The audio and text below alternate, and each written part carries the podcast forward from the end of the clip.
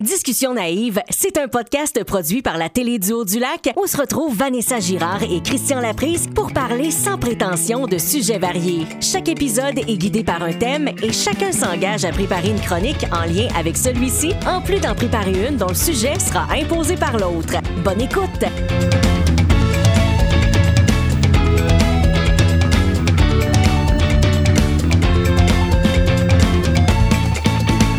Au tout premier épisode de Discussion naïve. Ouais! On est bien énervé de faire ça. On est vraiment énervé. On est euh, content de vous présenter notre concept. Oui. Il faut dire qu'on va se présenter. Aussi, on va prendre le temps de faire connaissance avec vous autres. Faudrait bien parce que les gens nous connaissent pas. peut-être que vous ne nous connaissez pas, peut-être que vous nous connaissez un peu. Si vous venez de Dolbeau, ça se peut que vous nous Ça ayez peut. vu. Ça se peut. Si vous êtes Deux euh, beaux des habitants du... de même. ça si vous êtes des habitants du nord du lac, ça se peut que vous nous connaissiez. Alors, eh ben, Discussion naïve, c'est une rencontre entre Christian Laprise Allô, et Vanessa Girard. Bonjour.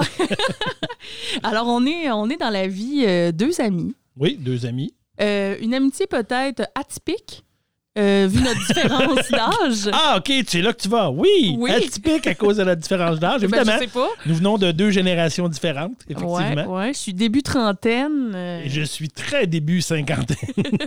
faut le préciser. oui, ça vient juste d'arriver. Une personne presque âgée. Presque. J'ai pas ma carte encore, mais ça s'en vient. Donc, on a quand même quelques années de différence. Oui.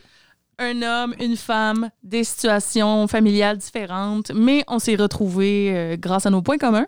Oui, qui sont l'improvisation L'impro, euh, Oui. en premier lieu. en premier lieu. Ça fait, euh, ça fait cinq ans qu'on se connaît quand même. Ben, ça fait. ça va faire six, là. Ouais, 6, 6, 7, là. C'est 5, 6, 7, Attends, attends, attends. 7, 8. Non, je sais Non, plus. j'étais arrivé dans le haut du lac à l'automne 2015. Fait Ah, ben, d'abord, ça a c'est ça. fait cinq ans. Donc, ça on a s'en fait va sur 5 nos ans. six. On s'en va sur nos 6. On est dans nos Nos noces de, Nos noces de de- bout de chandelle, de probablement. bout de chandelle. J'imagine. de vieilles cires récupérées, probablement. Euh, donc, c'est ça. Puis, le, en fait, le, le podcast, euh, l'idée est venue de, de notre amitié et du fait qu'on aime bien jaser, on va se le dire. Oui, oui, oui, on aime bien ça jaser. On aime ça se voir pour jaser puis placoter de tout et de rien. Mhm. D'où notre titre, Discussion naïve, parce que c'est ce qu'on s'est dit. On veut parler de tout et de rien, puis Mhm. euh, très, très amicalement et très, très sans prétention. Et voilà, sans prétention. D'où le naïf là, de, de Oui. notre titre, c'est que ben, naïvement, on va s'enligner dans toutes sortes de sujets.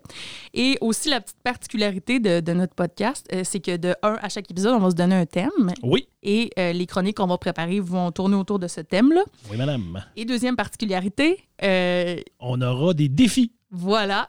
Alors, Et- à chaque semaine, on va se donner un défi de chronique pour essayer de déstabiliser un peu l'autre euh, ou aller le faire aller dans une zone où il est moins à l'aise ou euh, des choses qu'il connaît moins, mais pour nous informer sur ça, toujours un peu en lien avec notre thème aussi. Des liens parfois un peu boiteux, Oh oui, mais qui très vont large. euh, rejoindre notre thème. Et euh, d'abord, on peut peut-être présenter notre thème de notre Oui. première émission. Oui, alors cette semaine, on a décidé, comme c'était la première et comme on est des bons amis, de parler d'amitié. Alors, c'est le thème de l'amitié cette semaine. Voilà, l'amitié, quel beau thème pour commencer. Euh, et on va pouvoir un, un peu se raconter à travers ce thème-là. Oui. Et on a chacun préparé une chronique par rapport à ça. Oui. Et euh, la semaine passée, on s'est chacun donné une chronique imposée, euh, donc sur, sur un sujet choisi pour l'autre. Oui, Est-ce qu'on les présente? Tout de on suite? va le dire. Je pense qu'on va On dire au moins dit? le thème, là, puis après ça, le, le sujet. Puis après ça, les gens vont avoir hâte d'écouter jusqu'à la fin. Ah, c'est sûr. Ben, vas-y, dis de quoi tu me forçais Ben, moi- cette semaine. Moi, quand je réfléchissais au thème de l'amitié, euh, m'est venu euh, pas beaucoup d'idées. Et à un moment donné, je me suis dit, euh, j'ai pensé à une, une discipline que je trouve qui représente quand même bien une certaine forme d'amitié pour euh, des fois des personnes qui peuvent être seules. Alors, j'ai demandé à Vanessa de me parler de danse en ligne. Ouais, ouais, ouais, Ouais, La ouais, danse en ligne, je me suis clenché ça, moi, cette semaine. euh, Des vidéos et euh, plein d'affaires sur la danse en ligne que je vais vous présenter un petit peu plus tard dans l'émission. Et moi, pour Christian, j'ai voulu un peu, j'avoue, le sortir de sa zone de confort. Euh, j'ai cherché qu'est-ce que je pourrais lui demander de préparer qui serait le fun, qui, qui pourrait lui, lui être un beau défi. Et j'ai choisi de te demander de nous préparer une chronique sur le rap québécois. Oh oui, le fameux rap québécois. Le rap keb. Le rap keb, je vais le dire tantôt, là, mais c'est le rap Ouais. keb, Mais effectivement. ouais, je t'ai demandé ça parce que oui, je savais que ça allait te sortir un peu de ta zone de confort, mais aussi parce que je trouvais que ça avait un bon lien avec l'amitié. Tu sais, souvent, euh, dans la musique rap en général, pas juste au Québec, on va voir beaucoup de, de feats, des chansons un Oui, avec l'autre. Il y a beaucoup de gens, c'est des gros. C'est rassembleur. Oui, effectivement. Fait que j'ai choisi ça pour toi, donc on en parlera plus tard dans Ben l'émission. oui, parce que moi, je pensais que tu l'avais choisi parce qu'à chaque fois que j'entends du rap et que tu es là, je dis toujours la même chose. Mon Dieu, il y en a trop du rap. Mais Oui. bon, on verra tantôt dans ma chronique. Je sais, je sais que t'es pas le. En tout cas, que tu n'étais pas le plus grand fan de rap. Peut-être que ça a changé. Tu nous en parleras tantôt. Je vais te parler de ça tantôt. Et là, euh, à travers tout ça, l'amitié nous a inspiré à chacun une chronique euh, qu'on a choisi de préparer. euh, Oui, effectivement. chacun de notre côté. Et euh, ben, par exemple, avant de se lancer vraiment là-dedans, euh, j'aimerais euh, qu'on peut-être qu'on détaille un peu plus qu'est-ce qu'on fait dans la vie aussi. Ça pourrait peut-être euh, être le fun pour nos auditeurs qui ne nous connaissent pas du tout. Ben oui. Alors moi, je suis euh, journaliste à la télé du Haut-du-Lac, qui est une télévision communautaire. Et d'ailleurs, on se retrouve en ce moment euh, dans un studio de la télé du Haut-du-Lac. et on les remercie d'ailleurs pour leur belle collaboration. Parce que ça faisait longtemps qu'on avait envie de faire un podcast. Ben, ça fait quand même plusieurs mois qu'on a parlé, qu'on a comme réfléchi, qu'on avait des idées, puis qu'on disait, ah, peut-être. Avec la situation actuelle, avec euh, la pandémie et tout ça, ben là, il y a plein de choses qui, qui avancent, d'autres moins, d'autres moins vite, d'autres plus vite. Donc, ça a fait que, en sorte que, tranquillement, pas vite, notre idée a fait du chemin. Mais effectivement, là, on est arrivé euh, à ça. À, À la concrétisation. C'est ça. On concrétise ce soir notre, notre premier épisode.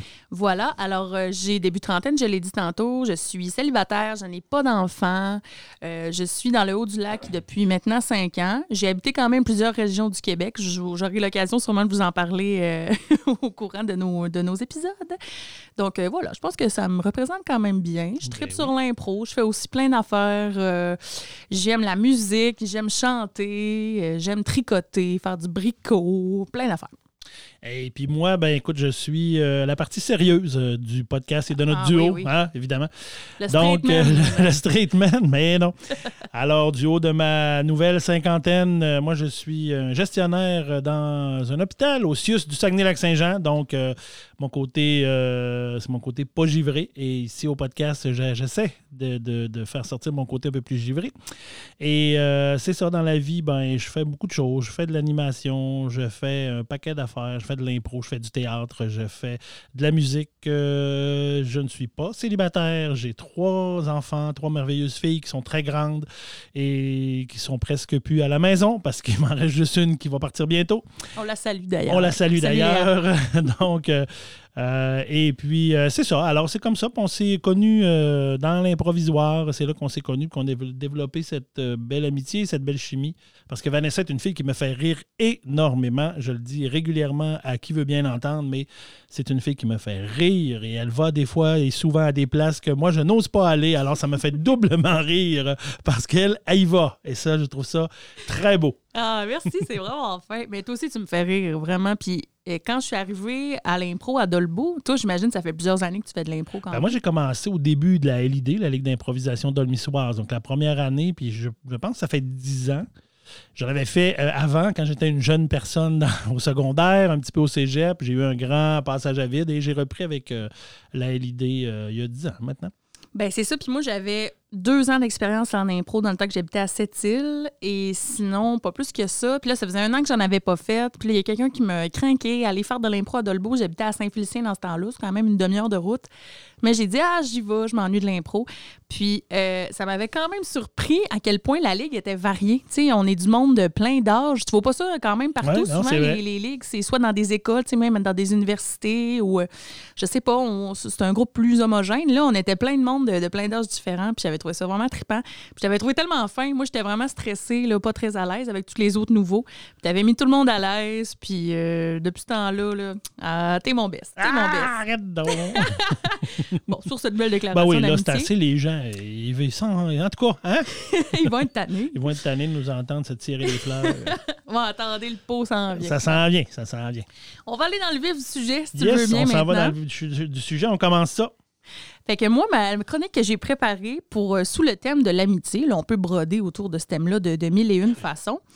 Euh, mais euh, moi, je suis allée avec la télévision. Oh. Je t'explique un peu, c'est que je suis une grande consommatrice de télé. que ce soit les séries Netflix ou euh, les, les- les vieilles séries québécoises. En fait, je suis très, très fan de télévision et de cinéma québécois particulièrement, même les affaires mauvaises. D'ailleurs, surtout les affaires mauvaises. C'est important. euh, C'est important de voir des choses mauvaises de temps en temps Ouais, pour ouais, mieux apprécier ce qui est bon. Non, mais grande amatrice de kitsch, là. Tu Oui. sais, genre, j'ai vu Le temps d'une paix au complet, je ne sais plus combien de fois. D'ailleurs, dans le premier confinement, je pense que tu aurais écouté beaucoup de choses. Euh, oui, tout à fait. Je me suis bien gâtée parce qu'on retrouve beaucoup de choses sur Internet maintenant, sur YouTube, entre autres. Je vais en parler pendant ma chronique. Mais là, je suis allée chercher dans notre, dans notre télévision québécoise des séries où on parle d'amitié. Puis il y en a quand même beaucoup. Bon, le sujet numéro un, c'est souvent l'amour dans, les séries, mais on, va aussi souvent euh, connaître des, types d'amitié euh, différents. Puis c'est un peu ça que je suis allée chercher. Donc, premièrement, je voulais te parler de la première émission qui m'est venue en tête en parlant d'amitié à la télévision. C'est l'émission Les Invincibles. As-tu déjà écouté ça? Oh! Hey, J'ai pas écouté Les Invincibles. Moi, je dois être à peu près un des rares qui n'a pas vu Les Invincibles. Ben, tu manques quelque chose. Je t'invite à le regarder. C'est gratuit sur tout.tv. Si tu cherches quelque chose à écouter prochainement, moi, ça, ça m'avait marqué. Ça a marqué, je pense, un peu ma génération. C'est un peu une, une série culte euh, pour les, les, les- les gens de mon âge. C'est Oh. peut-être pour ça qu'ils n'étaient pas vu ça. Non, Ben non, oui. je t'agace. Oui, parce que moi, j'ai écouté Le temps d'une paix, Symphorien, des affaires comme ça. Ouais, ouais, c'est ça, bien sûr. Non, mais euh, le- Les Invincibles, c'est l'histoire de quatre gars. Euh, puis c'est quatre gars qui jouaient peut-être dans les premières fois ensemble, mais qu'on va avoir vu ensuite à la télévision ensemble souvent. Euh, François Letourneau, qui est euh, l'auteur d'ailleurs de, de la série, Patrice Robitaille, Rémi-Pierre Paquin et Pierre-François Legendre. C'est un peu ça, je pense, qui nous a fait connaître ces gars-là. hein, parce que je pense qu'avant, Ouais. on les voyait moins, mais là, c'est vraiment l'émission qui les a mis un peu plus en évidence. Tout à fait. Euh, même eux étaient un peu surpris du grand succès de, de cette série-là, qui ont eu de la misère à produire, qui ont présenté à toutes sortes de postes de télévision. Ça, ça a atterri à Radio-Canada euh, et ça a joué ça en 2005, à partir de 2005 jusqu'à 2009. Donc, il faut reculer quand même de quelques années. Là, euh, euh, si on, on regarde cette émission-là, il faut le regarder avec un regard de 2005, là, parce que c'est sûr qu'il y a des sujets qui sont traités des fois un peu de, de manière qui passerait Évidemment. moins bien aujourd'hui. Ça se peut, ça. Oui, ça nous a quand même fait rencontrer ces quatre gars-là. Et on suit euh, l'histoire des quatre gars. Euh, on suit aussi l'histoire de quatre super-héros. Parce que Carlos Fréchette, qui est joué par Pierre-François Legendre, dessine des BD euh, comme passe-temps dans l'émission. Et il s'amuse à créer ses amis en super-héros qui sont contre les filles de l'émission, qui sont les, les vilaines, si tu veux, de la BD. Donc, on suit un peu le- les deux en parallèle. Juste là, là, je pense que je vais aller l'écouter. Ouais, juste ça, là, juste ça, ça me tente. Mais je pense que t'aimerais ça. Probablement. Et donc, on, on commence l'émission, en fait, là, la première, euh, le premier épisode, la première saison, en fait, les gars se font un pacte ensemble pour laisser leur blonde. Et pour retrouver un peu leur vingtaine, leur, le- leur, leur, euh, leur amitié d'antan et, profiter de la vie. C'est un peu ça comme ça qu'ils présentent. Et il y a un des gars qui ne le fera pas et qui va Évidemment. faire semblant à ses chums qu'il le fait. Il y en a toujours un qui choke. Et moi, je trouve que dans cette émission-là, les gars, des fois, on les haït, OK? Ils sont taillissables, ils sont pas fins avec le blonde, ils sont égoïstes, mais ça nous fait aussi les aimer, OK? On va vraiment aimer les défauts de ces gens-là, qui en font des gens vrais, en fait, et qui vont vivre tout... euh, c'est c'est presque dramatique. C'est drôle, mais il y a aussi un côté très dramatique à leur histoire, là, surtout euh, dans, le- la dernière, euh, dans la dernière saison. Puis au final, ben, tu sais, je vais pas te vendre le punch. Mais non, vends-moi pas tout. ils seront pas des meilleurs amis tout au long de, de la série. Ils vont vivre toutes sortes de choses, toutes sortes d'émotions, puis ils vont grandir, ils vont changer à travers ça. Puis ça va nous faire les apprécier encore plus, je pense. Puis on voit dans cette émission-là aussi l'amitié des filles qui, qui, qui vont se rallier un peu contre les gars aussi au travers de l'émission. Fait on voit vraiment une tangente euh, gars contre filles là, dans cette émission-là. Vraiment la dualité des La deux. dualité des deux, on fait qu'on voit l'amitié un peu euh, en deux temps, mais je trouve ça très intéressant. euh, je trouve ça le fun comment ils ont abordé ça. L'aspect social un peu de, de cette émission-là, si tu veux. Et dans le même ordre d'idées, je suis allée aussi pour aller chercher une autre émission, mais plus avec une gang de filles. Fait que j'ai choisi l'émission La Galère. Ah, évidemment, la galère. Un classique. Un classique Dans, que dans- je n'ai pas plus vu. Bon, évidemment. la galère qui a été diffusée à partir de 2007, ça aussi, c'est à Radio-Canada, qui a été écrite euh, par euh, René-Claude Brazo, qui est une fille avec une personnalité très, très colorée, Oui, qu'on retrouve dans ses personnages aussi. Ça nous a fait connaître euh, Hélène Florent, Anne Casabonne, Brigitte Lafleur et Geneviève Rochette, euh, peut-être dans des rôles différents de ce qu'on était habitué de les voir. Il y en a aussi là-dedans qu'on n'avait pas vu encore beaucoup. Brigitte Lafleur, c'est un peu là qu'on a commencé à la voir plus. Et cette émission-là m'a vraiment marqué parce que moi, j'ai des amis de filles, euh, tu sais, vraiment, où on est vraiment proches. On est, on est amis depuis presque 15 ans maintenant. C'est des filles que je vois pas souvent, mais à qui je parle tous les jours, par exemple, via les médias sociaux. Euh, puis nous autres, c'est un peu comme notre rêve de vivre comme dans la galère. Parce que je vous explique, dans la galère, les quatre filles qui ont des enfants, des chums et tout ça, des situations différentes, décident d'aller habiter ensemble dans une grande maison. Euh, et c'est leur rêve se réalise. Ils réussissent à trouver une maison et tout ça. Puis ils vivent là-dedans avec tous leurs enfants. Là, sont une quinzaine de personnes dans la maison. Les conjoints aussi. Les chums, non. les chums ah, sont pas là. Pas les chums. Juste les enfants puis les madames. Ben, je pense qu'au début de la série, ils sont presque sont célibataires ou sont divorcés. Il y en a une qui est en couple, qui veut pas aller habiter avec les filles, qui finit par y aller euh, à, la fin de la première saison c'est des filles vraiment différentes, là, genre la fille avec plus de caractère, la fille un peu grano, la fille vraiment fleur bleue, puis euh, la fille un peu plus straight. Puis on voit à quel point elles s'équilibrent bien, ces filles-là. Puis moi, ça me rappelle vraiment mes, mes amis à moi. Euh, euh, je trouve aussi qu'on s'équilibre bien malgré nos personnalités très, très différentes. On a vécu un peu notre rêve quand on était au cégep parce qu'on habitait ensemble quand même pendant deux ans et on ne s'est jamais chicané. Et on est fiers de le dire. C'est bon, ça. C'est bon, cinq filles quand même. Ah, c'est ben, même cinq gars ou trois gars, deux filles. cinq, ans sans chicaner, c'est bon. C'est quand même euh, deux ans. Deux, deux ans, excuse-moi. Il y avait des cinq trop là-dedans. Donc, je trouvais que euh, pour euh, l'amitié vraiment féminine, c'était une série fantastique qui est le fun à suivre, qui a un beat vraiment différent de ce qu'on connaît d'habitude, même dans la comédie, dans la dramatique. C'est très bien balancé aussi. Donc, une belle série pour l'amitié féminine. Que je vais remettre moi aussi à mon à ma liste de choses à écouter. C'est ça. Puis après ça, j'ai pensé à des émissions où on avait l'amitié mixte, l'amitié oh. Euh, goffée. J'aurais pu te parler de La vie, la vie, j'aurais pu te parler de Tout sur moi, mais je me suis penchée sur l'émission CA. Oh oui, ça, je l'ai vu. Ah, ça, j'ai Oui, ça, je connais. CA de Louis Morissette, qui est dans la série aussi avec Antoine Bertrand, Isabelle Blais, Sophie Bourgeois. Et donc, deux gars, deux filles qui sont amis et qui se racontent toutes. Oui. Puis quand on dit tout, c'est tout. on va vraiment les connaître de fond en comble. Eux autres vont souvent parler d'ailleurs de leur sexualité, de leur rencontre, de leur épanouissement sexuel. Ça va beaucoup tourner autour de ça. Chacun avec sa personnalité précise aussi. Euh, t'as le gars un peu douchebag, euh, t'as le gars un peu loser qui a de la misère à rencontrer des filles, t'as la fille vraiment plus straight qui est en couple, qui va même avoir un enfant éventuellement. T'as l'autre fille, jeune professionnelle, à la recherche du gars parfait, euh, qui ne le trouve jamais, puis qui est tout le temps un peu dépendante affective, pognée dans plein d'histoires par rapport. Et euh, ces beaux troublés-là forment le CA, qui est leur conseil d'administration, qui est un peu leur rencontre qu'ils font à chaque semaine pour se jaser de leurs affaires.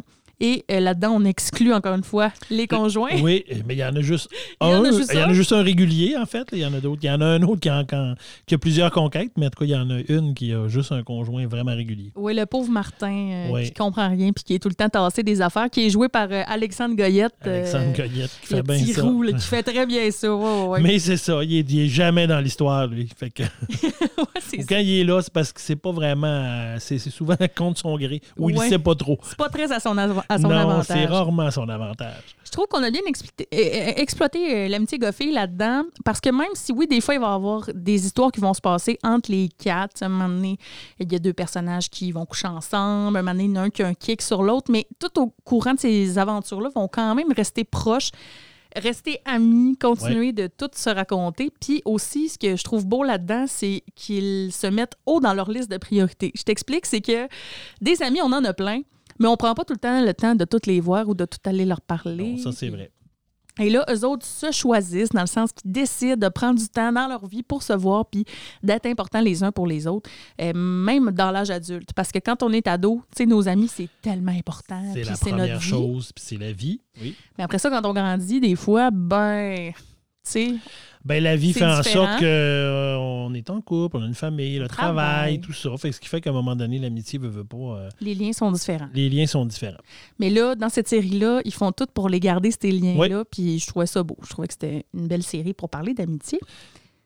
Puis moi, ce que j'aime dans cette série-là, ce que j'adore, parce que je ne sais pas si tu, si allais en parler, mais euh, ce que j'aime beaucoup, c'est qu'il y a une espèce de concept que si, euh, exemple, le personnage joué par Louis Morissette nous raconte que la veille, euh, il a rencontré une femme, puis là, blablabla, puis bon, on a pris un verre, puis finalement, on s'est ramassé dans, chez eux ou chez nous, peu importe, ben c'est que là, à un moment donné, dans, dans, le, dans l'histoire qu'il nous raconte, là, on le voit dans la scène ou avec la, madame, mais les autres personnages sont là, mm. comme autour de la table, parce qu'ils sont train de prendre un verre de CA un jeudi soir au 5 à 7. Mais là, on les voit toutes. Et pendant que la scène se déroule, et là, il, je lui raconte à eux autres, puis, mais ça amène des moments que je trouve tellement cocasses et tellement drôles. Puis ça, j'avais vu ça dans la série euh, Ali McBeal, moi, qui est une série américaine que j'ai écouté beaucoup à la fin des années 90, début 2000. dans un bureau d'avocat, ça, se passe dans un bureau d'avocat avec Calixla Flocker, en tout cas, son nom n'est pas disable, mais elle était mariée avec Harrison Ford. On a fait dans Bien sûr. Mais bref, c'est la même chose. Et elle, à chaque fois, quand elle pensait quelque chose, souvent des choses, mettons, elle rencontre quelqu'un, quelqu'un lui dit une, affaire, puis qu'elle trouve donc épais ou niaiseux, ben, est-ce qu'elle pensait et on le voyait? Et ça, je trouvais ça fascinant. De... Moi, ça me faisait beaucoup rire. Puis je trouvais que dans CA, c'était un peu ça le même concept qui revenait un peu de dire, tu sais, bon, euh, euh, j'étais avec une fille, j'étais avec un gars, si, ça. J'étais en train de tricoter. J'étais en train de tricoter. Effectivement, c'est vrai. J'étais en train de tricoter. Et là, tu le vois, tricoter. Et toutes les autres sont autour. Puis là, ils jugent, ah ouais, ça s'est passé de même. Ah, c'était plate. Ah, c'était le fun de boire. C'était pas si. Puis là, alors moi, je trouve ça merveilleux comme concept. Ouais, la réalisation est malade, là. Oh, ouais, moi, j'ai trouvé ça vraiment Si vous n'avez jamais vu ça, c'est disponible aussi sur tout.tv si vous voulez euh, vous gâter. Après ça, euh, j'ai voulu aller dans une dernière catégorie qui serait plus les duos d'amitié. Et là, puis j'aurais pu t'en nommer vraiment plusieurs. Ok, J'aurais pu te parler de Germain et Denis dans Kilomètre Heure. J'aurais pu te parler de Hélène et Esther dans Rumeur. J'aurais pu reculer puis te parler de, de, Basile et Fabien dans Cré Basile. Euh, de Dodo et Denise dans Moi et l'autre. Oh oui. J'aurais pu t'en trouver mille, OK? Il y en a plein. Il y en a plein. Mais moi, j'ai choisi pour te parler de duo d'amitié de te parler de l'émission 4 et demi. Oh! 4 et demi. 4 et demi, là. Ça, je les ai vus. Ça, tu les as vus. bon. ben, c'est culte. Je pense qu'on peut lever ben, ça au, nom de culte au Québec. En tout cas, c'est culte pour moi. J'ai vu cette série-là au complet plusieurs fois. D'ailleurs, pendant le confinement, je, je me suis tapé 4 et demi au complet sur YouTube. Ben, D'ailleurs, il n'y a pas longtemps, tu m'as dit que c'était sur YouTube. J'ai commencé à les réécouter, moi aussi. Puis? Ben, j'aime bien ça. ça vieillit quand même bien. Ben, je pense que ça vieillit bien parce que on, reste souvent dans le quotidien, tu sais. C'est ça. À part que ça se passe dans une clinique vétérinaire puis que je connais rien là-dedans, mais tu sais, on, reste quand même souvent dans le quotidien, dans les amis, la famille, les, problématiques de couple. C'est sûr que c'est un peu comme d'autres choses au niveau des fois des, de ce qui est dit, de certaines expressions ou façons où les personnes, un personnage entre autres, puis tu vas peut-être en parler, mais euh, qui des fois tu fais, ouais, aujourd'hui on verrait plus ça. Est-ce que tu parles de François Dion? oui, je parle de François Dion. Mais tu sais, c'est ça. Donc, tu vois qu'aujourd'hui, peut-être qu'il y a des sujets qui seraient abordés différemment ou s'il n'y aurait pas ce genre de réplique-là. Mais le fond de l'histoire, effectivement, c'est toujours vrai. Écoute, ça a commencé à jouer en 94, Cat Enemy. Fait quand on le regarde, il faut le regarder avec des lunettes de 1994, OK? Oui, pas le choix. pas le choix. De toute façon, on le voit bien dans le, look des, acteurs aussi. faut dire que dans la première saison, ils sont pas très bons d'ailleurs, les acteurs, mais ils s'améliorent avec le temps. Alors, si je te parle de Quatre Ennemis, c'est que je voulais te parler de duo d'amitié. Donc, je vais te parler de François Dion. François. François Dion, un peu mon éveil sexuel, je dois t'avouer. C'était vraiment mon kick quand j'étais plus jeune. Là, on parle de Serge Postigo. Serge Postigo qui le personnifiait avec, ma foi, brio, avec ses fameux grilled cheese creton ballonné, puis euh, son look de gars de construction. Puis... Mais il était tellement macho. Tu sais, quand je le réécoute, je suis ah, comme... Arc, je voudrais donc bien pas d'un gars de même dans ma vie. Mais dans le fond, il y avait un petit côté, un petit côté givré comme toi ben tantôt. oui, c'est ça. Il y avait, il, était sweet, il y un petit quelque chose de fun puis fin, là, mais il faisait effectivement des répliques qui se peuvent plus à cette heure. Tu fais, oh non, on veut plus ça. Et il était le meilleur ami de Louis Martineau, interprété par Robert Brouillette, qui était un des personnages vraiment principaux de la série, qui était le chum d'Isabelle, qui était joué euh, par Isabelle Brossard, et qui, elle, sa meilleure amie, était Marise, jouée par Linda Johnson. Et ce qui était particulier aussi dans leur dynamique, c'est que Isabelle haïssait pour mourir François et Louis haïssait pour mourir Marise. fait que là, comment ça marche ça dans la vie? quand tu haïs le quand la meilleure ami, amie de ta blonde, Ouais. tu l'aimes pas, puis ou le meilleur ami de ton chum, tu l'aimes pas, ben puis ça, qui c'est sont tout le temps rendus chez vous, puis que, tu sais, il se passe même des affaires entre eux autres à un moment donné, puis tu sais. Mais euh, ça, a- ça a toujours bien été, quand même, dans Cat Oui. Des fois, OK, ils se chicanent euh, vraiment, mais encore une fois, je trouve que l'amitié était importante dans cette émission-là. C'était pas juste l'amour. Tu sais, les, les histoires d'amitié l'étaient. Puis, tu sais, même un moment donné, c'est un litige. Est-ce que Louis va choisir d'aller jouer au hockey avec François ou de passer une soirée d'amoureux avec sa blonde, là, tu sais, ce qui a l'air complètement niaiseux là, quand on le dit de même, mais tu sais, qui est quand même quelque chose qui a été traité là-dedans. Puis ça, c'est une autre affaire aussi. Est-ce que des fois, on choisit notre conjoint ou notre au lieu de nos amis? Est-ce que ça a un impact, sur nos relations? Ben, tu sais, ça prend un équilibre, je pense, dans tout, dans ça. là. Parce que si tu fais trop un ou trop l'autre, je pense que c'est pas bon non plus. Fait que, moi, je pense que tu peux pas juste te concentrer sur ton conjoint ou ta conjointe. C'est important d'avoir des amis. C'est important de pouvoir faire des choses avec tes amis. C'est important aussi de pouvoir en faire des choses avec tes amis sans nécessairement ton conjoint, ta conjointe. Ouais. Mais il faut pas nécessairement que tu abuses. Si tu es tout le temps rendu avec tes chums de gars pour dire de quoi, puis que tu es tout le temps parti euh, ça à go, puis que tu reviens, puis à un moment donné, là, ça va cette année. C'est normal. C'est bien normal. c'est bien normal. Mais oui, Mais vrai, sinon, je pense que ça prend l'équilibre dans tout. là. Mais oui, effectivement, je pense que ça te prend des bonnes relations d'amitié. Tu peux pas, à mon avis, toujours être avec ton ta blonde ou ton chum ou tout le temps, tout le temps, tout le temps, tout le temps, collé, collé, tout le temps. On fait tout ensemble, tout ensemble. Ah, il y en a qui sont de même, Il y en a qui sont comme ça. Les fusionnels. Mais le C'est jour, moins mon le genre. Jour, où- le jour où ils sont plus ensemble, c'est triste en tabarouette parce que tes amis sont où, tu sais? Ouais, c'est ça. quand ça fait trois ans que tu les ignores. Fait que bref, faut, faut y aller plus dans l'équilibre, je pense. Mais euh, je- c'est ça, je trouvais que 4,5, ça représentait bien quand même ce côté-là, des fois. Oui, puis tu sais, même si euh, c'est focusé beaucoup sur euh, Louis et Isabelle, le couple principal, mais c'est c'est- tu, tu disais un peu tantôt, oui, il y a l'amour, mais c'est beaucoup l'amitié. Je pense que c'est vraiment l'amitié qui est mis au centre de cette émission-là, plus que vraiment l'amour entre les deux personnages principaux. C'est vrai. Hey, on dirait que je vis un rêve d'analyser 4,5 de fond en comble avec toi. Ah, mon ça Dieu. vraiment hot. De fond en comble, on ne sait pas, là, parce que d'après moi, on pourrait en parler très, très longtemps. Euh, on pourrait faire un spécial deux heures, C'est 4,5. là qu'on a euh, connu Alain Zouvi, dans le personnage du docteur Constantin, Constantin. qui, était- qui est quand même qu'on tout un personnage. haïr. Et- Et, Oui, euh, effectivement. En tout cas, euh, je pourrais vous en parler longuement, mais je vais quand même me, me retenir. Mais euh, bref, euh, je trouve qu'on on a vraiment de belles histoires d'amitié dans la télévision québécoise, puis euh, ça me fait vraiment euh, du bien de me replonger là-dedans. Dans cette époque où on est loin de nos amis. Hein, Ben oui, c'est ça. Ben on- là, il faut le dire, on vit en confinement présentement. Au moment du tournage, en tout cas, on est en zone rouge. Oui, et au moment du tournage, euh, le Saguenay-Lac-Saint-Jean euh, est la pire région au niveau Du de la pandémie du Canada. fait qu'on s'entend, mais soyez sans crainte, on respecte les règles dans le studio actuellement. Tout est fait en sorte que tout est bien désinfecté, puis on respecte les règles sanitaires. Mais effectivement, dans ce contexte-là où on voit moins nos gens, où on est moins proche, ben oui, effectivement, l'amitié, on voit que ça prend une autre tournure parce qu'on a besoin de ces contacts-là. Ben, tout à fait. Puis moi, quand j'écoute une série, je me sens amie avec les personnages. À chaque fois que je finis l'émission Friends, l'émission américaine Friends, je pleure parce que c'est mes amis, puis je suis en deuil, puis je les verrai plus. À puis tous ça me les rend épisodes triste. ou juste le dernier? Non, là? juste le dernier. Juste le dernier, OK. Parce que j'ai aussi réécouté Friends euh, pendant le confinement. Ah, ça, Écoute, je l'écoute très régulièrement parce que j'ai trois filles qui euh, ont un trip Friends au bout. Alors, régulièrement, ils écoutent ça. Puis, ben, moi, je l'écoute un peu par. euh, j'ai pas tout vu les épisodes comme eux, comme elles, mais j'ai quand même. euh, je le vois souvent. Ben, je viens là, de finir sur Netflix encore une fois Friends, que j'ai réécouté au complet. Mais c'était Ben là, moi, bon. dans ce que j'ai écouté récemment, là, la- Jennifer Aniston, son personnage, vient, Rachel. vient d'accoucher.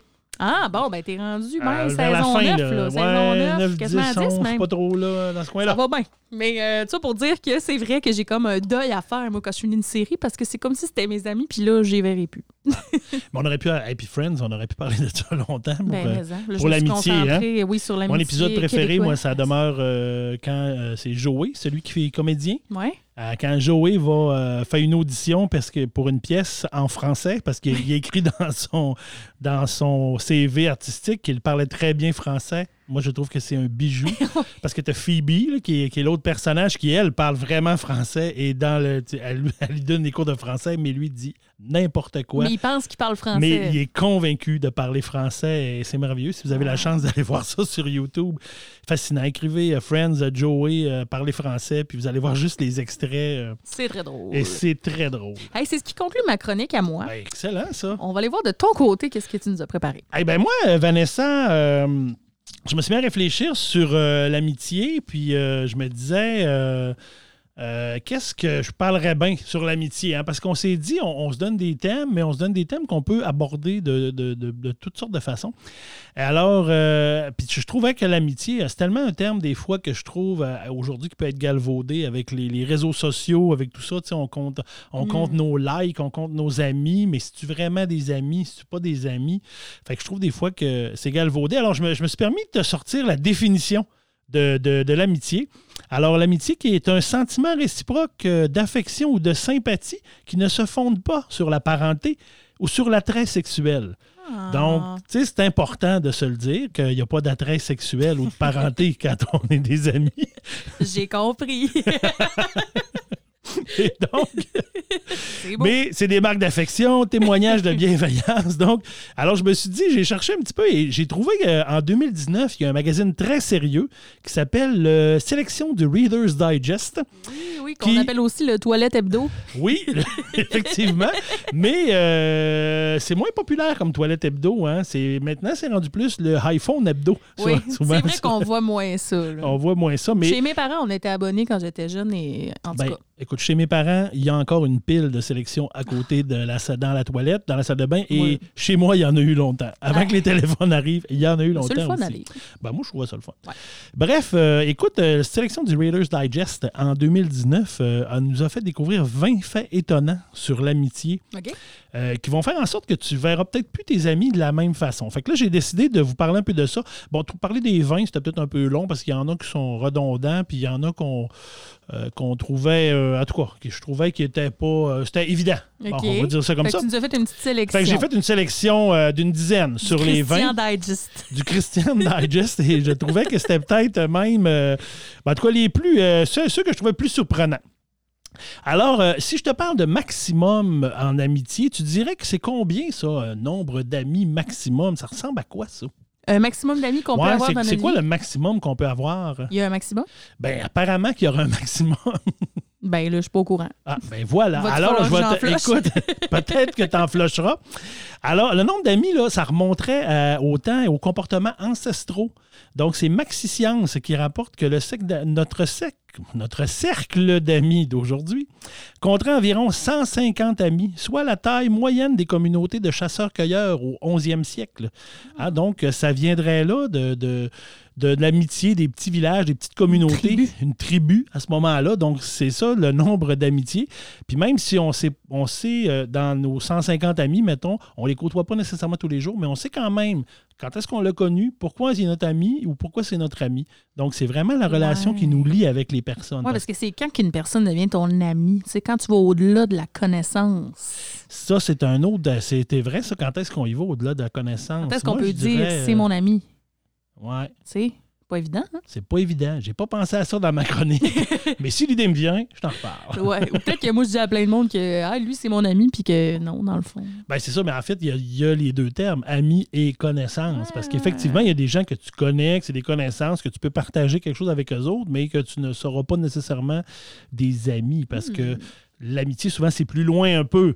On peut se partager des choses, on peut se confier des affaires, mais il y a des choses que je confierais à toi, par exemple, ou que même que je t'ai déjà confié, que je ne confierais pas nécessairement à, mon voisin, qui est une connaissance. tu vois, genre. Et euh, maintenant, si on parle de vrai maximum, ça peut ressembler à quoi comme vrai maximum le nombre d'amis, tu penses? Le, mais là, euh, tu n'as pas dit 150? Ouais, mais ça, c'est un maximum. Mettons le vrai, parce qu'il y a un vrai maximum. Parce que le vrai maximum, là, comme nos amis, ça influence, le bon, ça influence notre bonheur, effectivement, mais il y a quand même une limite. Fait qu'on on dirait qu'au-delà de 10 amis, c'est plus il n'y a plus vraiment de différence. Donc, ce qui fait que. OK, d'amis proches. D'amis proches. Fait que, tu sais, probablement que sur tes 150, ben, il y en a peut-être 10 qui sont vraiment des amis plus. Le reste, c'est peut-être plus nos connaissances. Mais là, si on dépasse ça, c'est-tu grave? Est-ce que la police des amis va venir nous voir? Parce que moi, j'ai l'impression que j'ai bien plus que ça, mais. Genre, moi, si je me marie, c'est sûr que ça va me prendre 25 demoiselles d'honneur. Là, tu, comprends? J'ai beaucoup trop d'amis, je pense.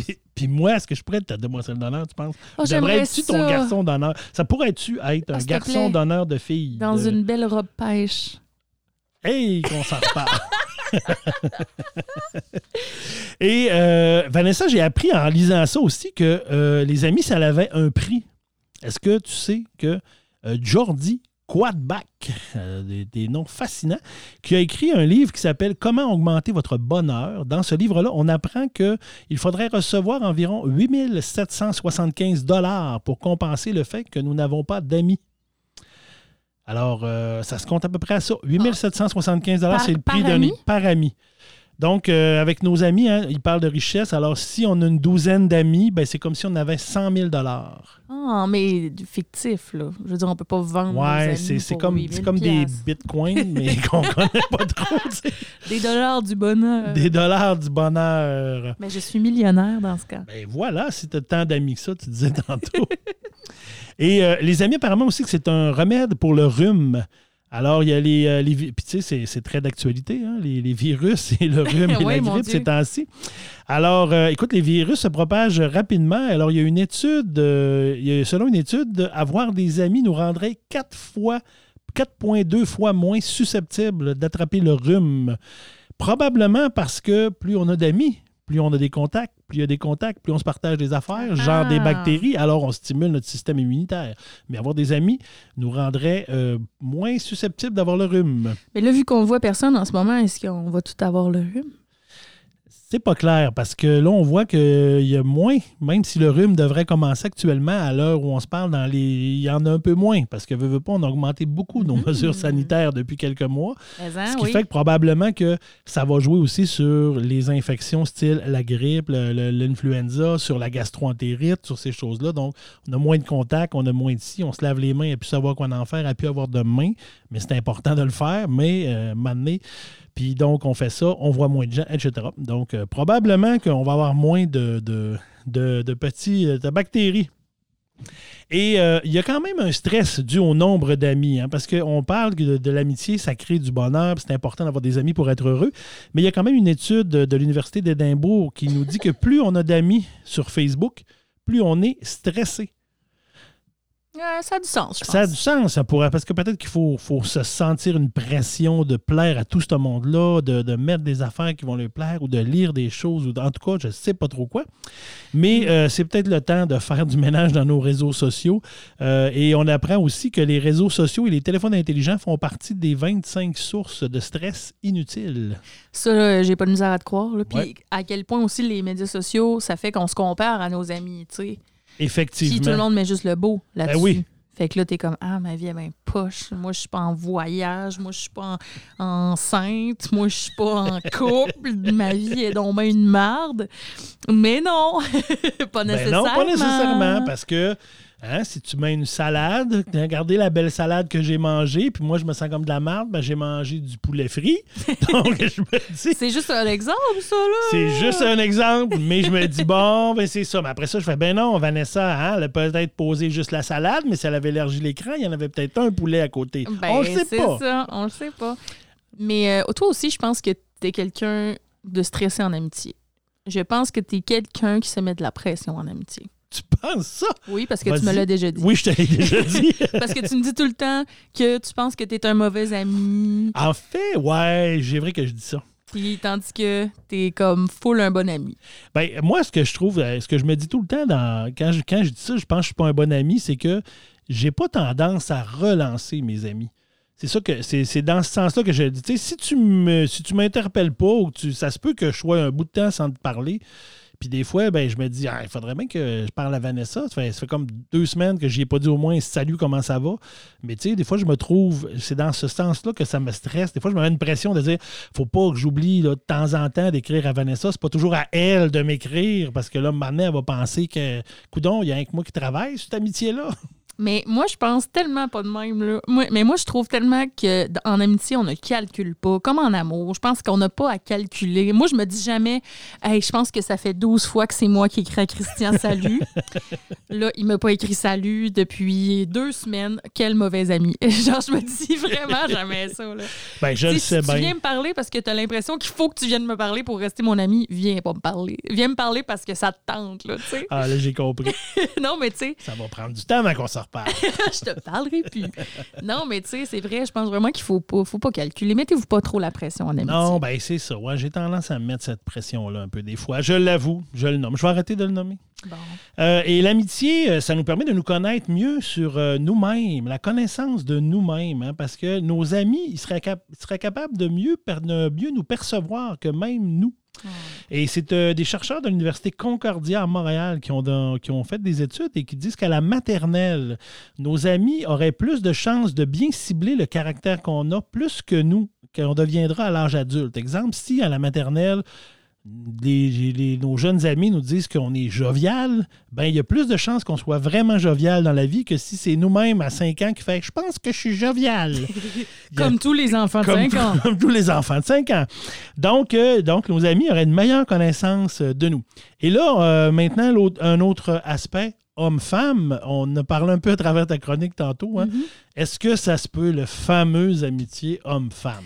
Et hein, le sujet du siècle. C'est la grande question. Ben, clairement, moi, je pense que oui. Parce que Moi, je pense amis. que oui, parce qu'on est amis. Moi, dans ma vie, j'ai eu énorme, beaucoup d'amis de femmes parce que ça, ça a donné que dans les milieux où je gravitais, que ce soit au travail ou que ce soit dans mes loisirs, à part le hockey, quand j'ai joué au hockey, j'ai joué une période de temps au hockey, là, j'avoue que c'était un des gars. T'étais pas avec les filles? Il n'y avait pas de filles. On était avec des gars. Mais euh, pour le reste, j'ai chanté dans une chorale. J'ai cha- j'ai, euh, j'ai fait du théâtre où il y a beaucoup de femmes aussi qui sont au théâtre. Dans la chorale, il y avait beaucoup de femmes. J'ai fait plein de choses. Au travail, ben, je suis dans un milieu majoritairement féminin. Euh, J'ai fait mon cours à, l'université. On était 75. Là-dessus, on était 12 gars. Puis on était l'année la- l'année record à 12 gars sur euh, 75. Donc, euh, fait que j'ai toujours été entouré de femmes. Alors, j'ai eu beaucoup plus d'amis de filles dans ma vie que d'amis de garçons. Puis j'ai. C'est ça. Ben, moi, Mais tu je vois, j'ai eu beaucoup d'amis gars, par exemple. Tu sais, oui, j'ai mes amis filles très proches là, que je te parlais tantôt. J'ai mes amis de secondaire qui sont en majorité des filles. Mais j'ai aussi beaucoup d'amis gars parce que je pense, entre autres, que moi, contrairement à toi, je suis dans des milieux des fois peut-être plus masculins, mettons, dans les médias. Euh, sinon, euh, l'impro aussi, on Ouais. se le cachera pas que quand Il y a même, d'habitude, il y a plus de gars, je pense, Oui. que de filles. Quoique, à Dolbon, on est presque paritaire. Ouais, ça s'en vient bien. Mais il y a quand même plus majoritairement de- des gars. Euh, mais moi, ça, j'ai toujours eu des amis, des amis gars. Je pense que ça se peut. Je pense qu'on est, on en est la preuve. Je pense que c'est assez récent dans l'histoire de notre société, dans le sens que, tu sais, dans les années 50, euh, non, là, c'était vraiment mal vu, tu sais, Ouais. dans, dans la mentalité des gens. Mais je pense que depuis les années peut-être euh, 70, 80, c'est de plus en plus fréquent. Je pense que c'est possible, par exemple, que dans ces amitiés-là, à certains moments, il y ait des questionnements. Genre, je suis proche de cette personne-là. Est-ce qu'on est, est-ce que ça pourrait être plus? Est-ce que, tu sais, ça se peut qu'il y ait une certaine sûr. attirance des fois dans une amitié. Ben, puis peut-être, ça peut même arriver que l'amitié commence par une attirance, Oui. mais qu'après ça, non. C'est plus, c'est, oui, il y a une attirance de un ou de l'autre. Puis il y a finalement, OK, ça sera pas, il n'y aura pas plus que de l'amitié. Et là, finalement, ça demeure de l'amitié. Mais c'est un peu Voilà. ça parce que dans une étude qui est de Maxi Science, il disait que l'amitié homme-femme ne serait pas possible dans un esprit complètement platonique. Donc, euh, ça disait un peu ça là-dessus. Ça il expliquerait ça par le fait que le- le- chacun n'a pas nécessairement la même conception de l'amitié. Et il paraît même qu'une certaine tension sexuelle perdurerait sans que ceux-ci ne s'en rendent compte. Alors, il y a peut-être ça ici, puis on le sait pas. Est-ce que tu la sens? On le sait pas. on le sait pas. C'est ça que ça dit. La sentez-vous à la maison? Quelle tension sexuelle! hey, pas en tout, hein? Ben non, puis écoute, puis finalement, mais il y a quand même énormément d'études qui sont contre, qui vont contre ce- ces notions-là parce qu'ils disent que ça se peut vraiment, l'amitié homme-femme. Mais c'est parce que ça se peut. Puis ça se peut que des fois, ça soit dans des moments différents de notre vie. Ça se peut que tu sois ami avec quelqu'un pendant huit ans. Puis à un moment donné, dans un certain contexte, euh, soudainement, les deux, ah, vous avez une attirance. Tu sais, ça se pourrait, là. C'est pas euh, immuable. Ben, ça se pourrait, je sais pas. Je pense que les, les relations évoluent. Mais je parle pas de nous, là. Ah, OK, non, OK. Je pensais que tu me faisais un genre de coming out. non! non, je parle pas de nous autres. Mais tu sais, je veux dire, je, je dis juste que c'est possible. Hey, tu m'énerves. Continue. Tu sais, Vanessa, je pourrais être ton père. je. Oublie pas. Là, t'exagères, là. Ben, J'aurais commencé, si j'avais commencé de bonne heure, je pourrais. Mais quoi, on a. Ouais, Bon, on a 18 18 ans de différence, donc ça se peut. Euh, et euh, euh, l'amitié aussi, comme des cousins. hein. Alors, il y a des, euh, des- des études aussi qui démontrent, il y a des chercheurs qui ont démontré que nos amis nous ressemblent au niveau génétique, comme des cousins du quatrième degré. Donc, c'est comme si on avait un arrière, arrière, arrière grand-parent comme ancêtre qui serait le même personne. Puis il paraîtrait même que grâce à ces ressemblances génétiques-là, on partagerait le même odorat. Ah! Et ça, je ne comprends pas pourquoi, mais il paraît qu'on sent la même affaire. Ça veut-tu dire que scientifiquement, on pourrait identifier des gens qui pourraient être nos amis de par nos gènes? Mettons une agence de, de, de rencontre, d'amitié, où on envoie une goutte de sang. Et là, on match les gens selon leur gène. Ou peut-être plus si euh, tu envoies aux gens quelque chose qui sent quelque chose. Et les personnes qui le sentent la même affaire, ils font Ah, eux autres ils iraient bien ensemble. Hey, on tient de quoi, là? On On tient a de quoi? quelque chose. Après Tinder, Renifler. Le sniffer. le sniffer. il y a eu le sniffler, là, il y a le sniffer. Oh, wow. Oh my God. Alors, euh, j'achève, j'achève. Il m'en reste deux. Alors, euh, l'amitié aussi, c'est un modulateur de stress. Donc, on, s'en doute un peu. Donc, euh, nos meilleurs amis avec qui on a traversé euh, les temps, les tempêtes, les, problèmes dans notre vie, ça nous a, ils vont toujours être là pour gérer, pour nous aider à gérer notre stress. Quand on vit une grosse angoisse ou qu'on vit quelque chose, ben, quand on vit moins d'angoisse, plutôt, ben, c'est meilleur pour la santé. Quand c'est meilleur pour la santé, ben, on vit plus longtemps. Fait que l'amitié, ça fait bien aussi. Et je termine avec un dernier point que j'ai trouvé très drôle et euh, scientifiquement qu'on appelle le cœur chaud. Alors, euh, quand on dit des amis, ça nous réchauffe le cœur. hein? On dit ça, c'est vrai, c'est Ouais. vrai. J'ai, ah, je pense à mon ami, on dirait que je me sens plus euh, le cœur au chaud, tout ça. Eh bien, il paraît que c'est vrai, vraiment vrai. Donc, il y a des chercheurs californiens qui ont démontré dans une recherche que lorsqu'on lit un message écrit par un ami, il y a des zones neurologiques dans notre cerveau qui s'activent et ce sont les mêmes, les mêmes zones que lorsqu'on tient une pochette chauffante près de soi. Alors oui, nos Oh. amitiés nous réchaufferaient vraiment le cœur au sens propre et au sens figuré. C'est beau. C'est beau. Alors, c'était mes, euh, mes points que je voulais partager sur l'amitié. Les faits un peu plus euh, cocasses qu'on qu'on on pense peut-être pas. Ah Alors là, maintenant, le- le- quand j'aurai froid ou quand tu auras froid, tu vas pouvoir m'écrire Envoie-moi un message. Là, je vais être réchauffé le cœur par mon Oh, message. Ça va être. oh, C'est-tu pas beau? C'est donc ben hot. Non, mais je, trouve- je trouve ça vraiment intéressant ce que tu nous as apporté, des genres de faits plus scientifiques, un peu plus concrets sur l'amitié. De belles réflexions. Et euh, les faits scientifiques, on s'entend que dans Discussion naïve, on prend ce qu'on trouve, mais a- on, on vous dit pas que, on y a- garantit ouais. pas que c'est tout vrai. Il n'y a rien de vraiment scientifique Ben, jamais. c'est c'est vrai, là. C'est vrai parce qu'on l'a lu dans le Reader's Digest. Ben, mais là. en même temps, est-ce que c'est tout vrai à 100 C'était imprimé dans une revue, ça doit être vrai. là. C'est C'est pas comme sur sérieux. Internet. C'est hein. pas comme si c'était sur Facebook, on aurait non. dit, ben non, sur Facebook, c'est pas toujours vrai. Bon, Alors, Vanessa, est-ce qu'on est rendu au point de nos défis, au Eh. moment de nos défis? on serait rendu aux chroniques imposées, mon ami. Euh, je commencerai. euh, Ben écoute, je te je te cède la parole parce que ça fait déjà un petit bout, là, moi, que je parle, puis les gens vont être tannés. Mais, hein, hey. Euh, donc, ben, tu m'as demandé de parler de danse en ligne. Oh oui, madame, de danse en ligne. Moi, la danse en ligne, c'est ça, je me dis. La king de la danse en ligne, c'est maintenant moi. Euh, à cause de toi, grâce à toi, je sais pas comment le présenter. j'ai appris plein d'affaires sur la danse en ligne, mais pour vrai, c'était intéressant. Puis je te remercie pour ça parce que moi, j'ai fait un espèce de voyage dans le temps. Je suis allée vraiment du côté plus historique, si tu veux, de la danse en ligne, OK. de savoir euh, où est-ce que ça vient, depuis combien de temps on fait ça, euh, pourquoi on fait ça.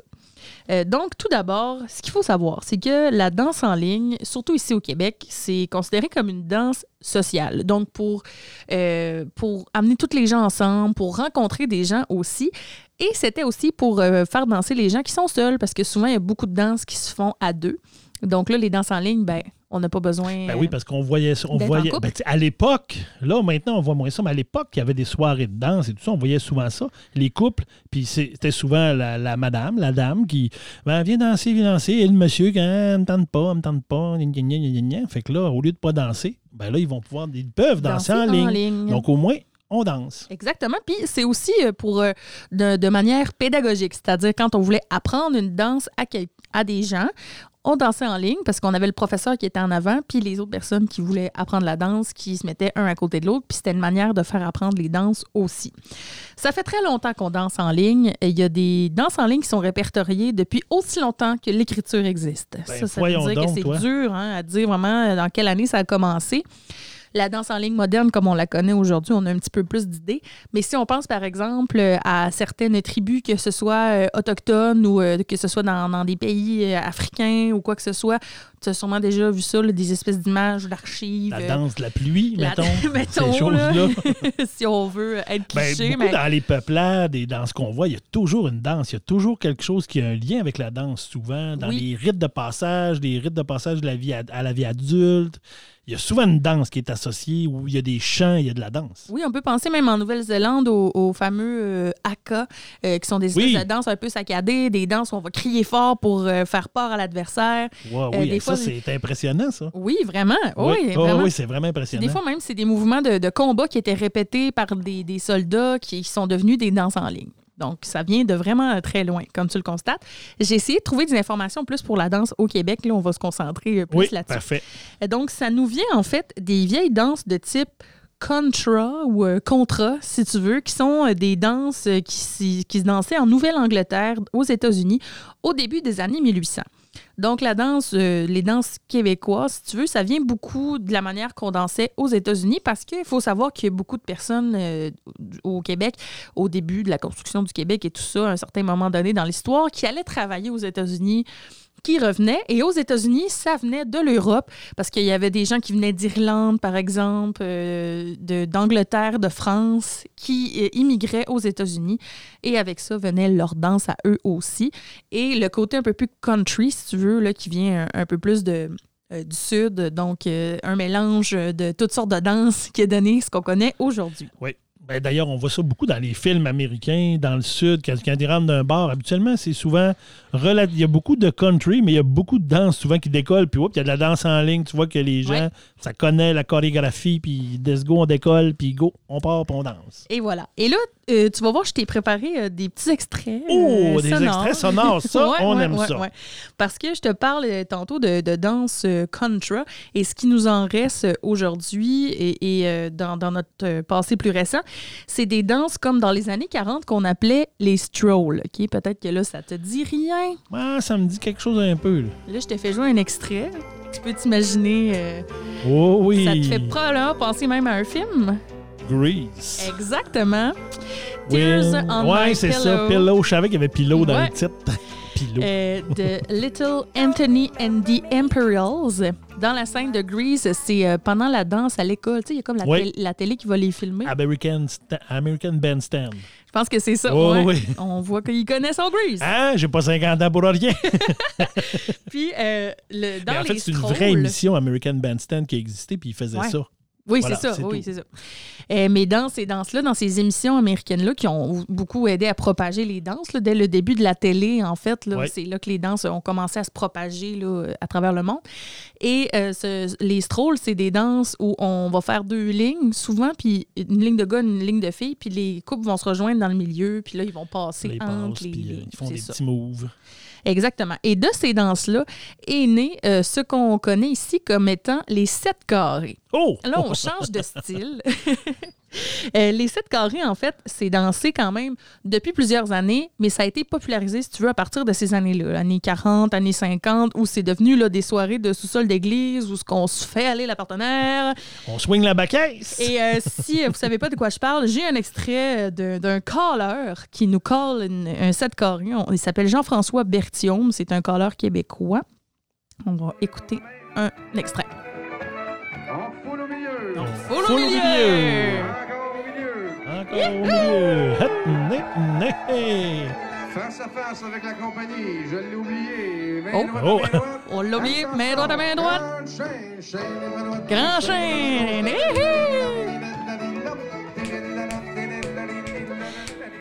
Donc, on voit un peu le, le genre.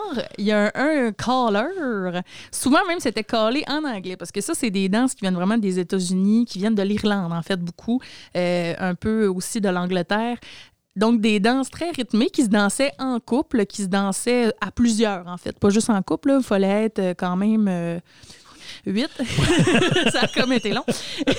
Mais il fallait être 8. Et euh, anecdote, j'ai déjà cassé le nez d'un homme en Ben, faisant un 7 carré. Ben voyons donc, toi. Ça devait être moi le colleur parce que j'en ai collé de temps en temps, pas très souvent, et j'étais vraiment pas bon, toujours mêlé. Oh mon Dieu, non, c'était pas toi, c'était à Sept-Îles. Dans, dans, dans le temps, il y avait des, des soirées, des fois, de, de, de 7 carrés, puis on apprenait à danser. Puis, tu sais, dans ce genre de soirée-là, tu te ramasses tout le temps avec du monde que tu connais pas parce que tu danses avec tout Ben, le Il monde. faut être plusieurs, veux, veux pas. Il euh, faut être plusieurs. Puis un moment donné, j'ai été matché avec un gars, puis j'ai fait un mauvais move, puis mon coude, il- il a pogné le nez, mais genre, il saignait du nez, il fallait tout arrêter. C'était vraiment gênant. Il ne peut plus jamais adresser la parole. hey, mais danse-t-il encore? Dans- C'est ça l'important. Je sais même pas son nom, c'était un total inconnu. Et euh, des- Ben, il peut bien plus te parler. Tu le connaissais pas anyway. Des, des sueurs froides. En tout cas, euh, fait que ça pour dire que euh, les sept carrés, ces danses-là, euh, étaient vraiment des activités sociales qui étaient souvent faites pour que les gens puissent se rencontrer aussi dans les paroisses, dans Ben nos oui. bonnes vieilles paroisses. Dans nos sous-sols d'église. Dans nos sous-sols et tout ça. Et c'est quand même populaire, ça se danse encore de nos jours. Mais de temps en temps, un petit set carré, c'est toujours le fun. Ça, met, ça met de l'ambiance. On, on peut pas se faire. Si ça part dans un party, dans une soirée, tu peux pas faire autrement qu'il y a une ambiance qui arrive avec ça. C'est vrai, puis c'est souvent dans le temps des fêtes. Oui, le effectivement. dire, parce c'est que sûr. souvent là, les soirées aussi. Il faut dire qu'on fait moins de, soirées dansantes aussi dans les années qu'on vit. Là. Oui, en 2020, je sais, mais même avant ça, Oui, ça fait. On la- a moins les, les traditions de se sont perdues un peu, mais dans le temps des fêtes, on le voit encore. Oui, c'est vrai, quand même. Euh, sinon, là, on va aller plus vers les années 60 au Québec, qui a eu un phénomène dans les années 60, un phénomène qui me fascine depuis que je suis jeune. C'est le phénomène jeunesse d'aujourd'hui. Oh, que oui, jeunesse d'aujourd'hui. J'adore ça. J'ai écouté un documentaire récemment là-dessus, euh, d'ailleurs, euh, disponible sur Crave, que j'ai beaucoup, beaucoup aimé, euh, qui était sur la création de musique au Québec dans les années 60, parce que c'était toute une industrie. Là. Puis là, tu sais, t'avais Ah les, oui. les vedettes, là, Michel Richard, Donald Lautrec, Joël Denis, Donald Pilon, Ginette Renault. Donald Pilon, pas rapport. Ginette Renault, ouais, un je- moi, j'étais, excuse-moi, j'étais dans deux femmes en or. J'étais pas à bonne place.